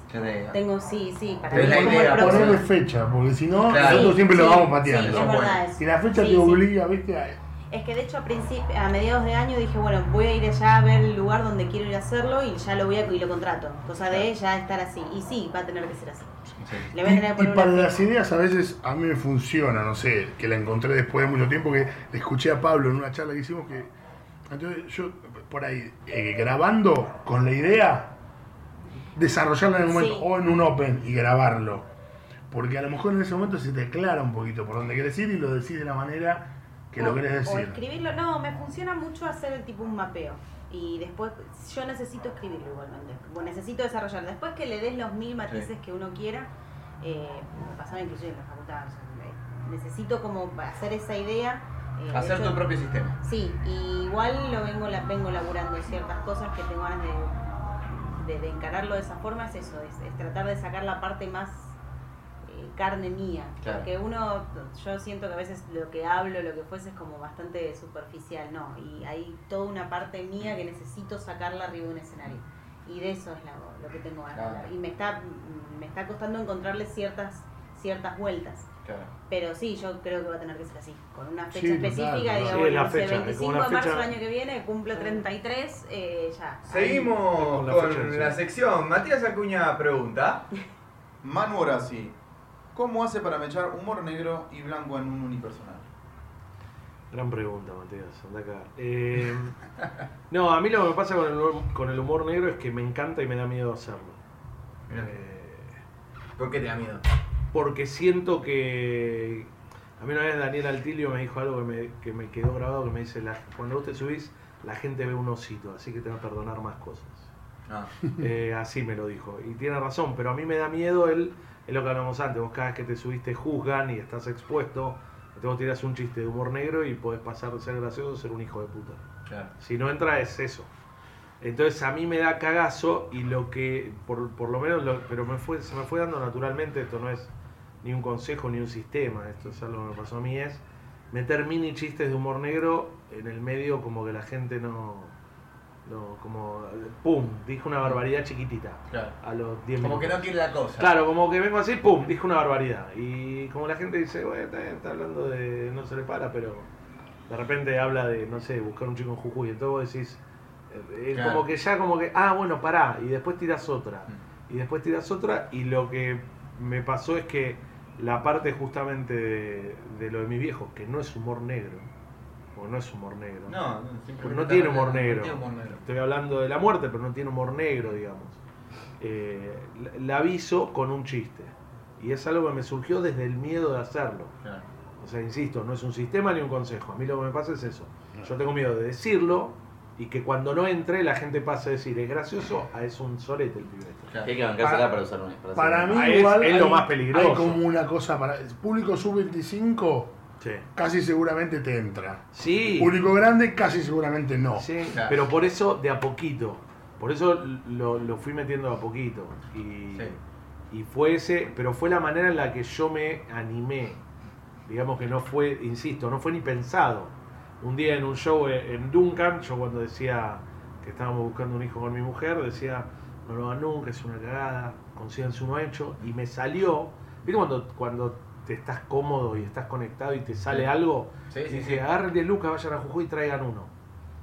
Fue- me salió en el momento. Claro. Y la gente lo compró. Y llevan 10 minutos y dije, bueno, esto lo voy a incorporar. Y como que, bueno, si me compran esto, por ahí dentro de 5 minutos puedo tirar otra barbaridad chiquitita. Pero fue un tema de cagazo. Fue Claro. mi miedo a hacerlo. Porque a mí, insisto, lo que dice él es cierto. Estás a las 3 y media de la mañana y son todos pibes y sí, va a entrar. Pero el tema también es lo que dice él. Hay que bancársela porque la gente de vuelta ve un osito que de repente tiene un chiste en Nazarena Vélez y vos decís, ¿qué pasó? ¿Qué le pasó a este? ¿Qué le pasó a este pibe? No, no- no es buenito al final. Claro. Entonces, a mí lo que me sirvió es eso, de a poquito y todo tiene que ver con el miedo mío. Seguimos en esta sección de Matías Acuña Pregunta. La última pregunta es para Chris, que en realidad es una pregunta, y pero antes él le pido un favor, que primero deje las drogas y que duerma. Y después- No lo voy a hacer, no, ninguna de las dos cosas. Perfecto. Y después pregunta cómo te ves de acá a 5 años en la comedia. ¿Cómo veo de acá Oh, cinco linda años? Es pregunta, que mm, pregunta. Te tocó la peor. yo para pregunta. contestar eso tengo que pensar en cómo me veía hace cinco años cuando empezaba a hacer stand-up. Cinco años después, que es ahora. Claro. Y ni en pedo me imaginaba haber hecho las cosas que ya estuve haciendo, o conocer la gente que estuve, la gente o los lugares donde estuve. Con lo cual es una pregunta que más la respondería diciendo que me gustaría que me sorprenda donde esté de acá en cinco años. Eh, me veo haciendo stand-up, eso seguro. Eh, no sé si en un show para 20 personas o para 100, pero me veo arriba en escenario.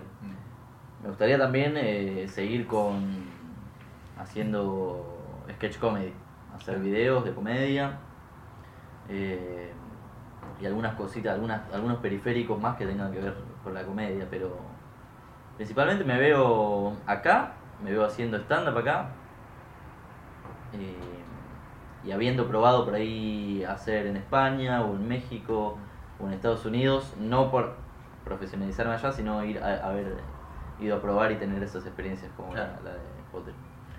Eh, y no, y el resto que me sorprenda. No, no, jamás hubiese dicho que en cinco años iba, iba a estar en Comedy Central. Claro. eh, y no sé si en cinco años no voy a progresar absolutamente nada o de repente voy a estar en, no sé, Comedy Central 2040 para androides. Claro. Entonces, este, pero eso.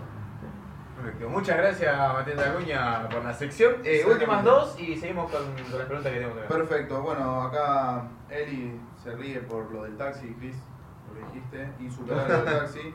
Después, Que fue el, me- el mejor logro que escuché hasta ahora en todos los programas, ¿eh? Totalmente. Sí, sí, sí, sí, sí, es sí, el sí. mejor logro. Totalmente. Comedy Central Chupala.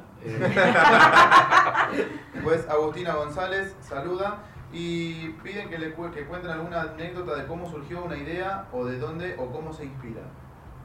¿Cómo se inspiran para su comedia? Yo creo que la, en mi caso por lo menos es siempre uno mismo. Mm. Eh, lo que a mí me pasa, lo que a mí me atraviesa.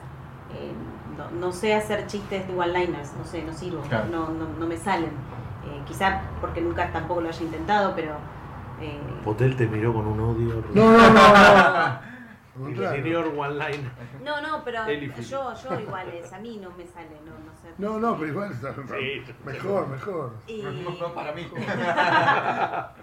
creo que es eso, es siempre a partir de uno. Y además, una, una vez que me dijo algo que me dijo Cristian Albornoz una vuelta, me quedó como muy grabado y es que eh, si lo hablas siempre a partir de uno, es imposible que vos puedas tener material de- parecido o igual a otro.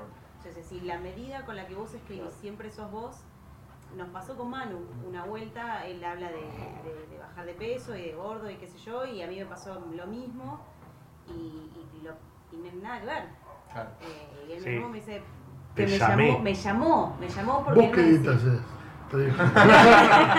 No, no, mirá, a mí me pasó que lo tiré en un open y de repente viene Iván y me dice, che, Flor Di Felice hace el mismo chiste.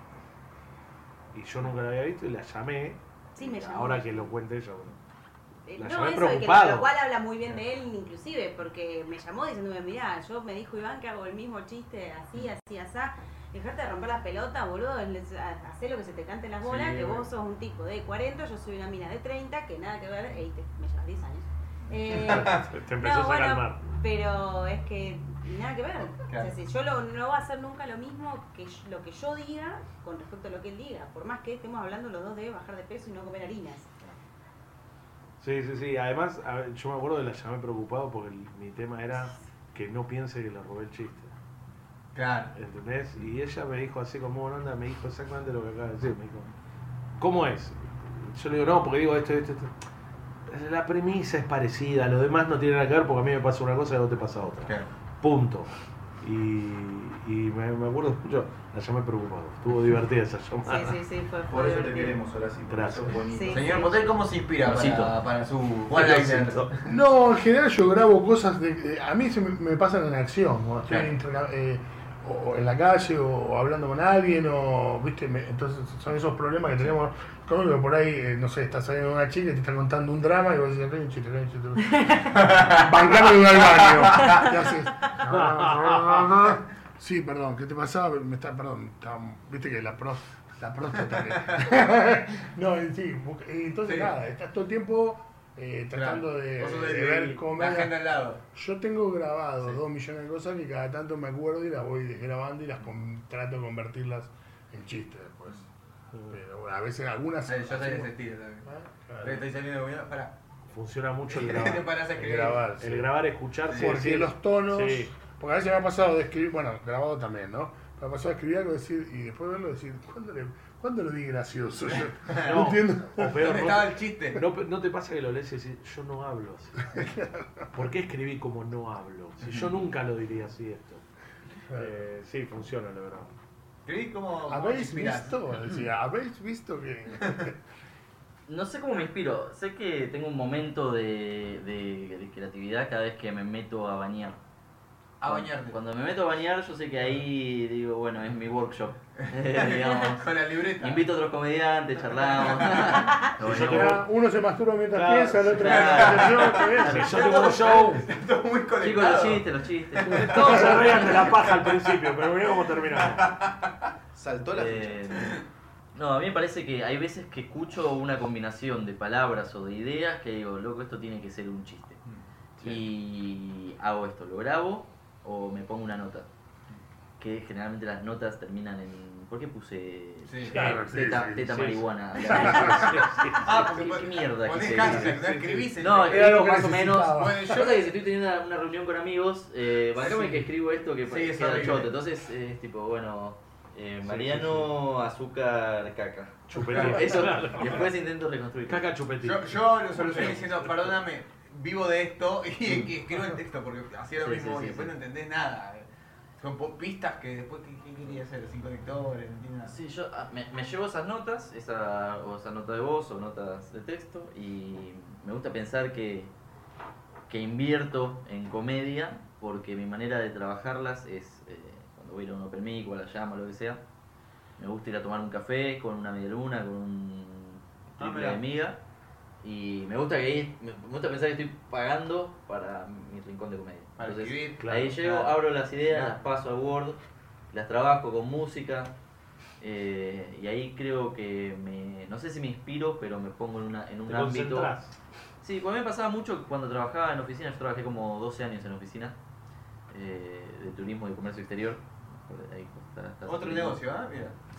Eh, me pasaba que, más cuando era cadete, cuando recién empezaba a laburar, que veía gente en cafeterías con la notebook o con un librito a las 2 de la tarde o a las 11 y media de la mañana y decía, loco, eh, ¿no trabajás? La concha de tu madre que estás acá con un librito, con un cuaderno.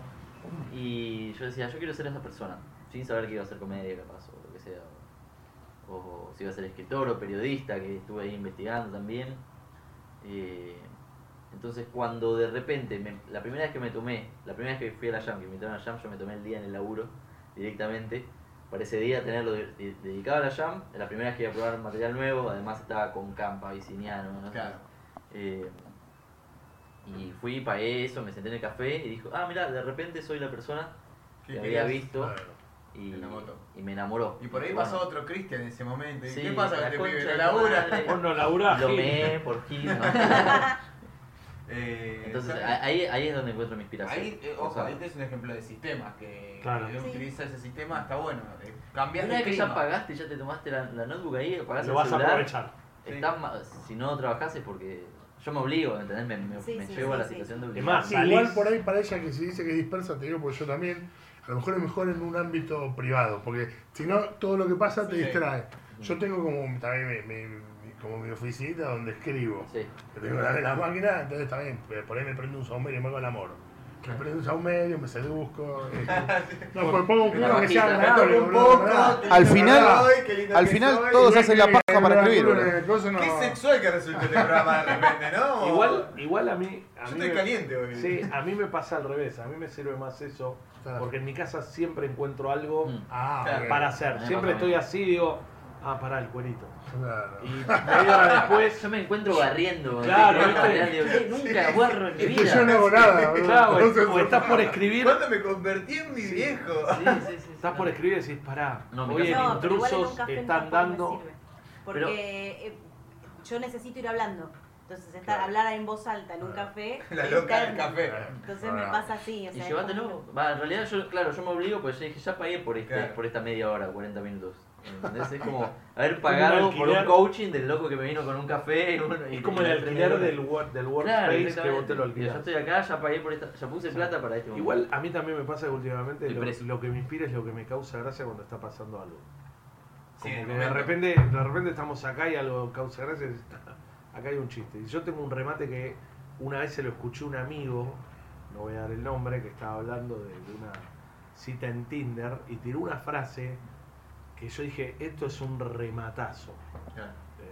El remate básicamente es que había un espejo y dice, y yo me vi, no podía creer, ¿cómo me coge? Yo no me cogería. Claro. Y yo dije, "Es- eso me causó gracia. Y lo anoté y después como lo, lo empecé a... Pero es eso últimamente. Sí, en el Si me, si me causa gracia a mí me da ganas de laburarlo. Sí. No sé cómo explicarlo. Ya no hago el... Quiero que le cause gracia a otro. Claro. Quiero que me cause gracia a mí. Y ahí lo laburo y tengo como una mezcla de todos estos sistemas. Tengo un grupo de WhatsApp conmigo mismo que me mando notas de voz. Ah, y- sí, también, también, también Somos dos. Eso sirve un Sí, montón. sí, sí. ¿Cómo Che, la la rompiste eh? gracias. No, pero también me Sí, pasa, sí. tipo, Claro. eh, tías que comentan fotos en Facebook. Digo, no sé qué quería decir con esto. yo. Claro. Pero todos tenemos, tengo como una mezcla. Pero la que dice él, a mí me pasaba antes, eh, ponerle llegar antes a un lugar es como obligarte a concentrarte. Y el deadline. El Sí, deadline me eso es fundamental. la fuente Sí. mágica, el bruto del Sí, maná sí, de sí. Dios sobre Sí, cómo sí, sí, sí. a- agarrar Bueno, pero es lo que nos pasaba en los cursos. En el curso estábamos todos Sí, estudiando hasta, che, la muestra es en un mes y nos poníamos las pilas. Claro. Era la fecha, Uno porque no la podías mover. Eh, tiene mucho tiempo y va siempre al Sí. límite. Sí, sí, sí. Es más, y sirve mucho que la ponga otro. Generalmente estoy hablando de fecha. Sí, sí, sí. Eh, porque si no vos empezás- otro Claro, la porque si a mí me pasó cuando hice el, el casi une, tipo, bueno, es en septiembre, está bien. Yo dije, el 28. ¿Por qué? Porque era el último de septiembre. Claro. ¿Entendés? Y porque lo elegí yo. En cambio, si viene uno y te dice, lo haces el 14. Mm. Ya está, ¿no? es inamovible. Eso, eso, eso es fundamental. La fecha es fundamental. Bueno, muchas gracias a las preguntas de la gente. Pueden seguir poniendo a lo largo del programa. Eh, vamos por otro lado de la charla. eh, que vendría a ser más allá de la comedia en el escenario. eh, incursionan en otras cosas que tengan que ver con la comedia, ya sea eh, escritura de guion, producción de espectáculos, canales como los de sketch. En, cómo es que decidieron incursionar, ¿fue por, por escapar un toque del monólogo escénico o por buscar hacer algo más? Si hacen o no hacen, también, ¿eh? porque por ahí no hacen, no les interesa. Yo te puedo contar de mi lado que estoy haciendo Mm. esto de Control Jetas, paso el chivo de paso, eh, que es un canal, estábamos en Instagram y en YouTube, y nuestra idea era hacer sketch comedy, que es, eh, nada, sketch, de graciosos. N- No videitos de Instagram, sino más bien algo más con guion, viste, y con una buena buena puesta de escena y buenos equipos atrás. Eh, lo estoy haciendo con unos amigos que estudian cine, entonces ellos saben muchísimo. Y mm, me parece que nos tenemos que considerar comediantes, no estandaperos solamente. Tenemos que ser comediantes. Entonces, un comediante no dice, esto no es mi terreno, acá no puedo hacer reír. O Claro. capaz sí, pero es un- una restricción que se pone uno mismo. Entonces, eh, yo pensé, ¿por qué no inspeccionar por este lado? Eh, estoy haciendo esto de comedia, me gusta escribir, me gusta guionar. Eh, también, bueno, a lo que, a lo que habían dicho al principio, me había eh, formado con, también con Pugliese y con Rodrigo Bello en Impro. Y hice eh, un curso de sketch comedy, de guion de sketch Sí. con Diego Alarcón. Este, y me parece que son esos, que son herramientas, porque no- no- siento que no tengo que encerrarme, si quiero ser comediante, eso, quiero ser comediante o quiero ser stand-upero. Claro. Claro. Yo creo que quiero ser comediante, entonces eh, eh, me- voy sumando herramientas y probando en diferentes cosas eh, como esto. Eh, y es para ver qué límites tengo y qué, qué- cuáles son mis horizontes también. Claro. Sí, yo no todavía no incursioné en nada de eso, me gustaría, me gustó lo que dijo él, el tema de la diferencia entre hacer stand-up o ser comediante. Eh, es que me, me gusta escribir cosas, nunca abordé el tema de comedia en guion, siempre Claro. todo lo que escribí de eso tuvo que ver con otro lado, pero estaría bueno. El tema es que eh, me parece que, viste, no sé si les pasa que el día a día de tener que hacer esto, a veces, te- y de repente te das cuenta y dices, pero hace un año que quería hacer esto, ¿por Sí. qué no lo hice? Y me pasa, me está pasando mucho eso, como que no, no logro traccionar, me encantaría, eh, pero no, yo de eso todavía nada, me encantaría hacerlo. Igual vos estás atrás de la producción de Taburete también. Sí, pero más del punto de vista de programador. eh, Bueno, igual es parte también de la Sí, de- de- de sí, la es como, o sea, sí, todo eso para como- mí forma parte sí, del puede ser. mundo. Sí, Pero- puede ser el tema de nivelar el tipo de los horarios, qué Claro. tipo de humor, que ese tipo de cosas. ¿Vos qué tomás, por ejemplo, para, para armar eso? Como que, No. que- porque a veces es un punto mucho de discusión, como de los que están afuera, eh, eh, ¿cómo está? Yo lo he escuchado, ¿cómo está Sí, él? sí, ¿Dónde sí, yo ¿Qué quiero ir? ¿Por qué? Lo que pasa es que la comedia es completamente subjetiva. Yo ya no trato de, de decir, eh, este me causa gracia, que lo tenés que hacer, este me causa gracia a mí, porque por ahí no le causa gracia a todo el, todo el resto de la gente y vos, lo, claro, lo que estás haciendo le tiene que gustar a las 55 personas que pagan entrada. Claro. Si me cago de risa yo y los 55 pagaron entrada, no estoy haciendo mi laburo. Entonces muchas veces pasa con eh, ver las funciones, ver a alguien cómo, cómo se maneja y después yo tengo un, un criterio de, de que trato de que la gente que pones a actuar junta eh, esté nivelada en ciertas cosas y que inclusive se lleven bien en- en- dentro de lo posible, no poner gente que no se lleva bien y después es prueba y error, no hay. Claro. Pero lo que, lo que más trato de juzgar ahora es eh, el tema de, la función, ver la función, ver un open mic, verlo en otro lado. Trato de hacer eso. Porque así ya veo, le fue bien, bien, esto Claro. puede ser, le fue bien en exceso. ¿Sos de acá. ir a buscar? Sí, sí, sí, sí, sí. Estoy atento. ¿Sos un hit hunter? No, ni en. Soy un fat boy. Pero. No, pero trato de estar atento ahora, como. como y, y despegarme de lo que me causa gracia a mí. Porque nos pasa mucho de gente que a uno, viste, vos decís, yo me cago de risa con este pibe y de Sí. repente lo ves y decís, los demás no. Entonces, yo iría a ver un show de él, pero yo no programaría un show de él. Son Claro. como dos. Los- son- es como una esquizofrenia interna medio Sí. rara. Eh, me pasa eso, eso sí me pasa. ¿Bonito? No, yo no no. Bueno, lo único que hago, pero que lo hacía también por hobby, yo estoy en una radio de básquet, UQ Sí. Web, eh, y hago una sección de noticias semanales. Que, Sí, pero con humor. Eh, Con humor, Sí, sí, sí, sí, pero, digo, pero es muy parecido Sí. a si lo postean en las redes, por ejemplo. Lo único que es con otra impronta y, y con, y inter- eh, con participación de los demás. eh, de Gallego Pérez, del tío de, de, de Sol Pérez, eh, Julián Almeida, y otro chico está ahí conduciendo. Pero no, la verdad es que no, tengo un tiempo que me está resultando escaso para... Sí. Entonces trato de enfocar todo lo que puedo en mejorar. El- Se me ocurren un montón de. Yo, bah, que para mí son graciosas. Se me ocurren canciones que a mí me causan mucha gracia. pero no, pero, no sé tocar ningún instrumento. Me he comprado hasta una guitarra, pero no sé. Entonces no sé, tengo que ver. Tengo que explorar a ver cómo puedo hacer si Claro. una pandereta o algo, pero para. para una vuelta me, loca. me- me divierte mucho. Sería muy gracioso igual, no hay, hay mucha guitarra dando vueltas en comedia, no hay panderetas. Claro. No, no, no, un top top Un sería top. hermoso. Con, tiene que ser con headset. Claro, sí, Ah, obvio. Profesional ante todo. ¿Flor? Eh, no, tam- tampoco, no, no, por fuera de esto no, no hago nada. eh, también, quizá en algún momento sienta como las ganas eh, de, de hacer otras cosas o de probar tipo sketch o algo. Eh, estoy haciendo un- el curso de teatro con Carla Laneri. Sí. eh, y esta cosa de probar personajes está, es muy copado. Así que eso es- es- sería la idea inclusive para poder agregar a mi laburo personal Mm. en algún momento. Pero nada por fuera, no, no. Claro. También supongo que el laburo a veces también, el laburo de oficina y todo te quita tiempo como para poder dedicarte a otras cosas. Pero sí, estaría bueno, estaría bueno. Esta- estas producciones que, que hoy por hoy creo que estamos en un momento donde se están viendo más producciones como el canal de Conte Todo, las cosas haciendo Cristian. Estoy viendo muchos podcasts también que están empezando a aparecer, cada vez se alientan más. Estoy escuchando, por ejemplo, que Akira quería hacer un podcast pero de anime. O sea, está haciendo, ¿creen que hace crecer al humor nuestro que es más under? ¿Está haciendo crecer? O, ¿Aporta o es otra cosa? Sí, muchísimo. Para mí sí, yo muchas veces eh, de acá y de afuera, pero voy cuando voy en el auto, voy escuchando Mm. o programas de radio de, de cómicos de afuera, o, o mismo algún podcast de acá, eh, Sí. hablando para afuera, o mismo en su momento el de Gabo. Eh, nada, escuchar otros cómicos, siempre hay algún conceptito. Si bien hay cosas que por ahí se, se, se tocan, se pisan, pero eh, siempre hay alguna cosa que no sabes Mm. interesante para escuchar de, de Sí. otro comediante.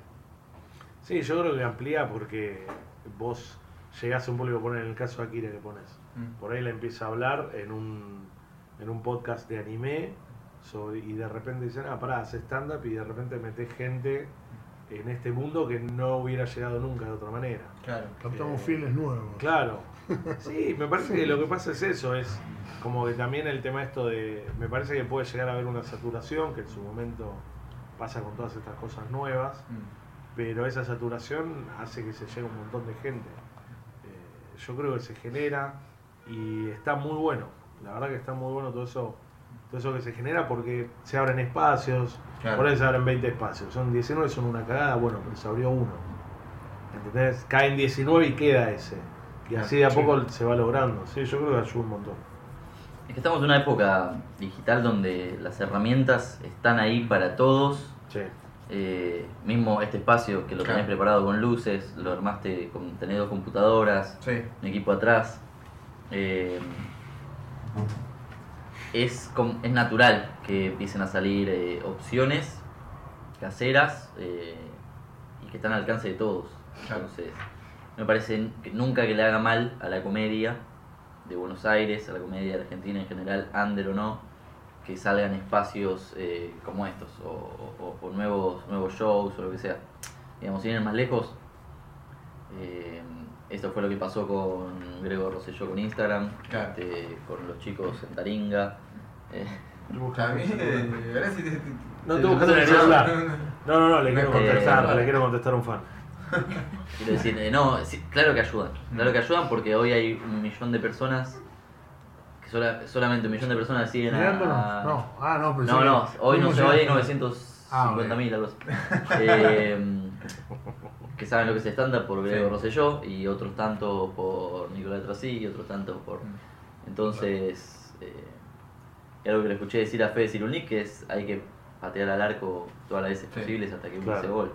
Entonces, eh, para ir cerrando, antes de subir, que fue lo que hice con Simonetti, Claro. y ahora van a salir un par de capítulos más. Eh, Control Jeta, eh, un podcast sobre animales, lo que sea, algo, algo de todo eso va a ir picando y va a hacer que crezca el género y de rebote o por derrame traerle más Sí. eh, espectadores al. Lo que pasa es que eso también pasó con el cine, cuando empezó todo lo digital con el cine, en un momento había cualquier persona con una... Inclusive hay películas, eh, una que se llama Tangerine, la filmaron con un iPhone 5. Está La Ah, película mira. filmada con un iPhone 5. Sí. Entonces lo que pasó es que un montón de gente salió a hacer cine. Pero eventualmente eso decantó en un cine independiente Claro. que es mucho más accesible. Y por ahí un pibe que hace 15 años no podía costear una cámara, un negativo, una, ¿entendés? Hace una película y surge. Hay una saturación, pero es como dice él, después por decantación queda. Pero por Sí, eso, y por eso sirve. hay. Cuando ves memes y decís, ¿cómo pueden ser tan Sí. buenos? ¿Cómo pueden haber sido tan precisa sí, la sí, idea? sí, sí. Conectado a una Twitter. imagen. ¿No te pasa en Twitter? Lees un amigo O- tuyo que es contador Exacto. Y en la un- FIP y tira un Claro. chistazo de nueve palabras y Claro. decís, la concha de tu hermano. Y yo te Pero yo eso es lo que estudié pasa. Yo y- tengo que, que poner 20 para hacer Claro, el mismo chiste. ¿Cómo claro. hiciste? Es lo Eso- que- Igual lo no dudás si se lo afanó un minuto antes. No, no Es dudo, no, yo no se lo afano. No, no, no, no, lo no, afano. no sé si se lo afano. Ah. Se la, la habrá visto en algún lado. Puede ser, puede ser. desconfía de Puede ser, pero es cierto lo que dice. Sí, porque lo todo el mundo tiene un iPhone, una cámara en la mano, Sí, puede hacer una película. Está bien, se va a llenar de porquería, Sí. pero, lo, lo que pasa, Eh, pero además de que se Es limpia, natural además. todos tienen una buena idea o dos buenas ideas Sí. y lo y lo que lo que están lo que se está proyectando es esa gran idea de una persona Claro. por más que se- tu mejor idea sea una mediocridad o algo malo cada tanto una de esas ideas que tiene alguien de las 7 mil mi- millones de personas que hay en el planeta es una genialidad Claro. ¿me entendés? y Sí, sí, puede sí. ser en un Twitter y puede ser un- una película Sí, sí, sí, sí. Bueno, le pasó con el proyecto Blair Witch, que esa película fue la resolución de no tener plata a querer contar una historia. Claro. Los pibes dijeron, no tenemos 30 mil dólares, ¿cómo, ¿cómo hacemos? Y bueno, darle la cámara a los actores. Nos, metemos en el bosque y los asustamos. Mirá. Y terminaron haciendo una película, entonces después se, Se llenó de ese tipo, sí, pero después se llenó de esa dos. película, Sí. hicieron como cuatro. Ah, Se llenó, se llenó de esa- al señor que tiene. no, pero después se llenó de esas películas de la camarita del grupo que vos decís, ya Y tengo los huevos llenos. Sí, sí. Pero lo que voy es que decantó y ahora cuando hay una buena, a mí ponerle Cloverfield, la primera me gustó, la me pareció, fue excelente Sí. me pareció una gran película. Pero, pero ¿cuántas viste de la camarita en mano de los Sí. pibes que se? Un montón. Bueno, pero ¿qué pasó? Se saturó y después Claro. decantó lo bueno. Eh, para mí pasa lo mismo. Eh, ¿Termina la carrera del comediante en algún momento? Esta es la última Uf. pregunta antes de terminar el programa. Yo no me voy a ir a colgar al baño, así que no sé, capaz que sí. pero ¿cómo lo podemos saber eso Claro. nosotros? No. cuando alguien te Claro. diga que volés a naftalina, a mí cuando me digan que huele a naftalina me retiro. ¿Sí? Ya te lo dije. No, no, me dijeron que era raro porque no volví todavía. ¿Termina o la dejamos? El cierre. Existencial la pregunta. ¿Sienten que termina? ¿Que se deja? ¿Que No, se yo no. abandona? Yo siento que no termina, pero siento que hay gente que por ahí deja de. ¿Sí? Sí, igual. Deja la comedia. La comedia no te deja vos, vos la dejás. Techo. No sé si existe, no, no hay un techo. No, No hay un no- no techo. existe donde vos, no sé, pues, estás en una oficina, laburás, bueno, ahora voy a ser supervisor, bueno, ahora voy a ser gerente, bueno, ahora es como que. Y acá no tenés. Claro. No Pero hay ¿qué como. comediante dijo? O No. sea, per- perdón, ¿eh? No. Porque a lo, a lo que, eso es lo que, va- lo que está diciendo vos. No, pero han dejado. No, han no hay dejado, techo.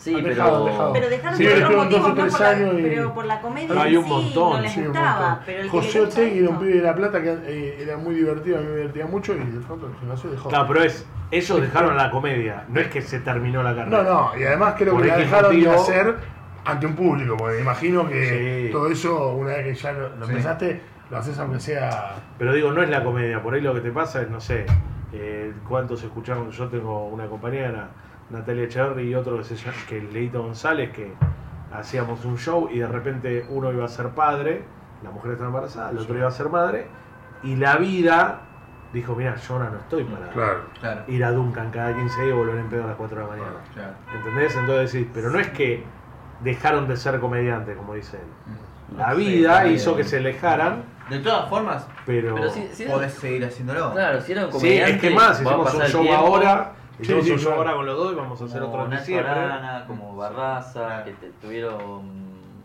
un bebé o dos. Y Como. Que se jodieron la vida con Y de repente, no, pero los primeros, el- los primeros 15 minutos que tienen libre un viernes a la noche se están subiendo al O, escenario. o Vicky Claro. también, que sube un montón, que además tiene creo que una batería de empresas atrás, la mina es Sí, sí, una sí. emprendedora y tiene dos pibes que encima Sí, pero por eso yo creo que no es que, que se termina la carrera. Yo creo que por, por diversos motivos cada uno se cansa o no lo puede hacer o lo que fuera.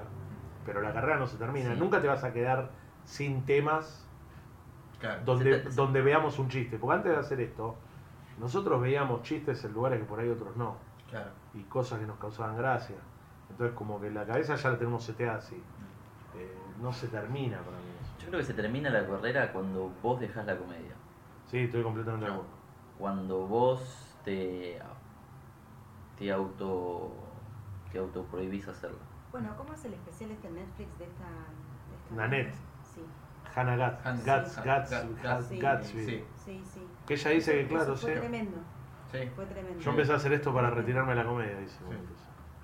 Sí, sí, Eh, sí. Y que ah, igual hace poco también puso que iba a volver porque Y, por pero- lo de Luis y Kate y como Pero si lo este pasa- tipo sigue yo tengo que seguir. No, pero a lo que voy es que está, está bueno lo, lo que decía, que decía, yo me di cuenta que con los chistes que hacía estaba contribuyendo a mi dolor. Una cosa así, no me acuerdo exactamente cómo era. Sí, a la atención. A la, que ella dice que generaba tensión, pero dejaba de contar las historias por la mitad. Sí. Eh, le buscaba la parte graciosa y no las terminaba. Mm. Y, pero fíjate que ella no dice que se acabó mi carrera. Exacto, eso es Dice, yo tengo que, Ella era su propia limitación Claro. cambiar el punto yo de la tengo que dejar.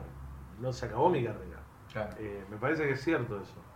Eh, y la comedia nos deja a nosotros, yo me pongo más introspectivo. Mm. Hay algún momento que... Pero.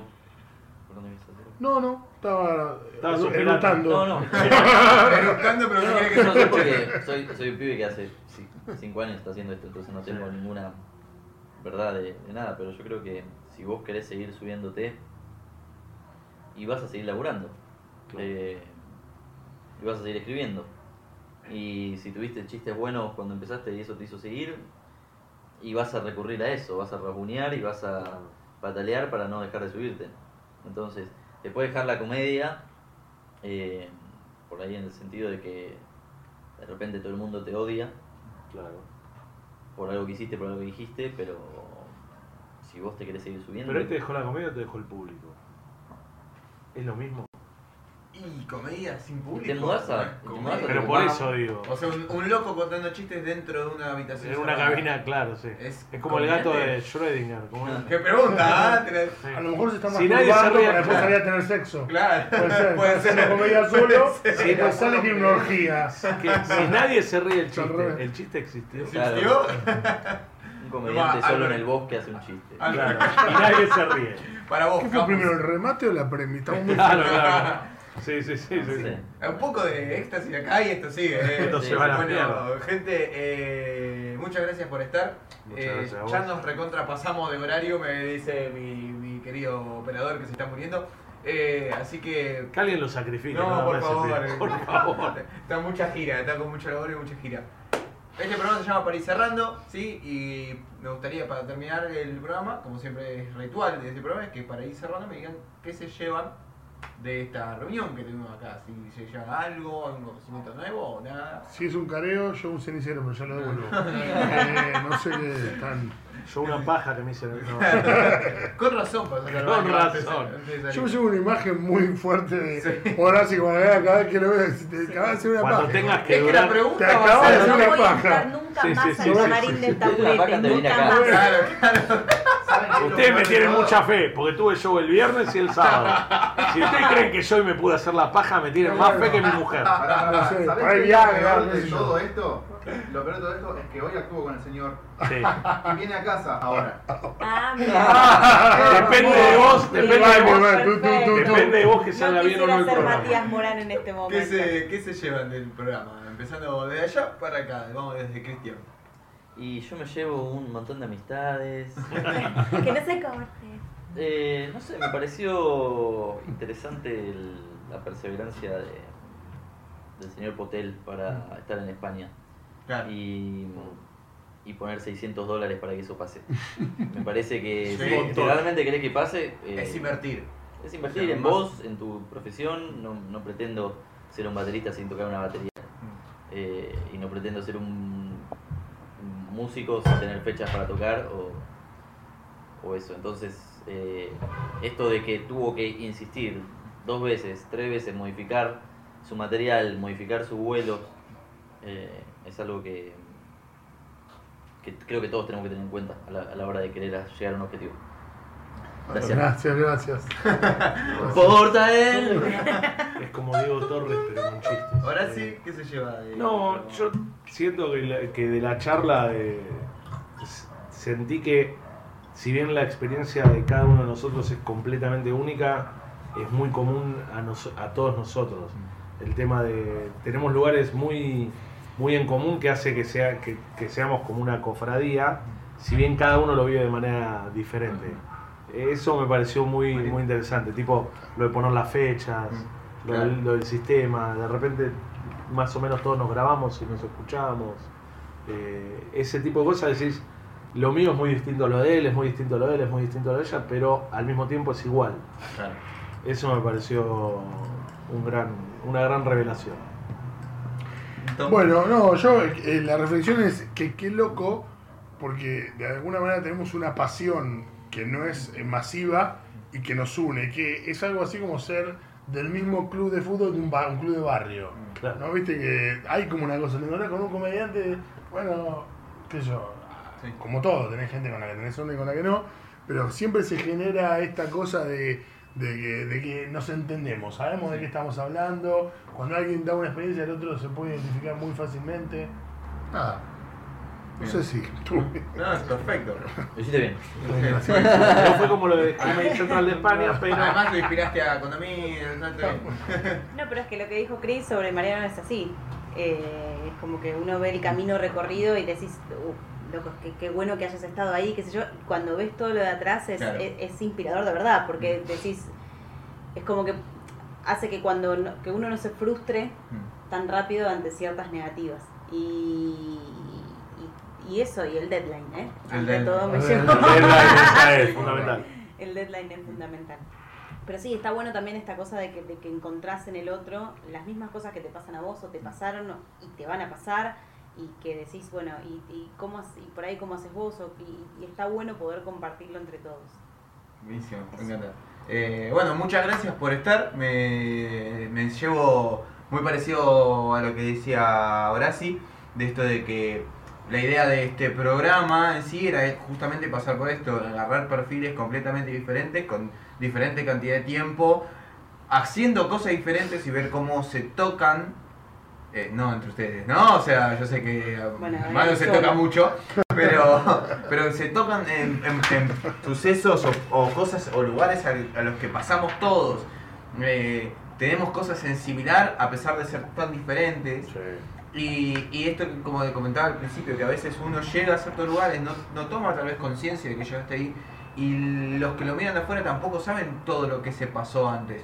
Esto de la perseverancia que marcaba Chris eh, es algo que tiene que existir para mí, para el comediante, eh, que se precie de querer trabajar, vivir o apasionadamente hacer esto. Que tenés que insistir, tenés Sí. que insistir, no es magia, no pasa solo, si no insistís no va a pasar nada y tenés que invertir. Se invierte, invertimos, a veces invertimos en plata y a veces invertimos en algo que es más valioso que es tiempo. Eh, porque, porque la plata la podemos tal vez volver a conseguir, el tiempo no, el tiempo pasa y, y, eh, invertirlo a conciencia, producirte también, hacer es- todo eso es producción pura y abrir los horizontes con diferentes maneras de, de hacer humor también es alimentar. a ese comediante interno. Entonces creo que la verdad que se, se llegó a un buen lugar, ¿no, Sí. Mati, con lo, con lo pensado? Totalmente, Se totalmente. llegó La verdad es que eh, creo que es uno de los programas que más me gustó. Eh, me llevo, me llevo mucho, me llevo mucho, sobre todo porque de a ratos me agarran eso- esas pequeñas crisis de, che, loco, ¿estaré haciendo bien? ¿Estaré encaminado?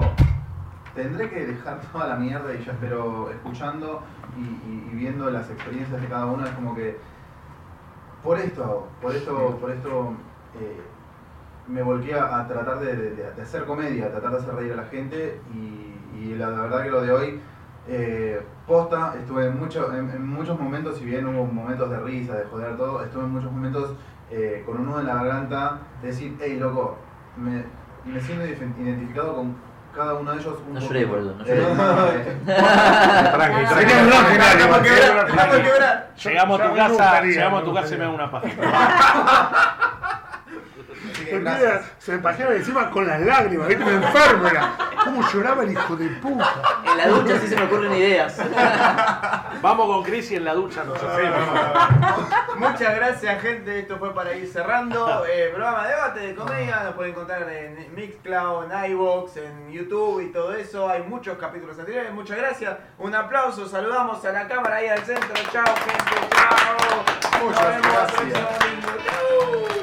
Hey, vos que estás del otro lado, muchísimas gracias por haber escuchado este podcast.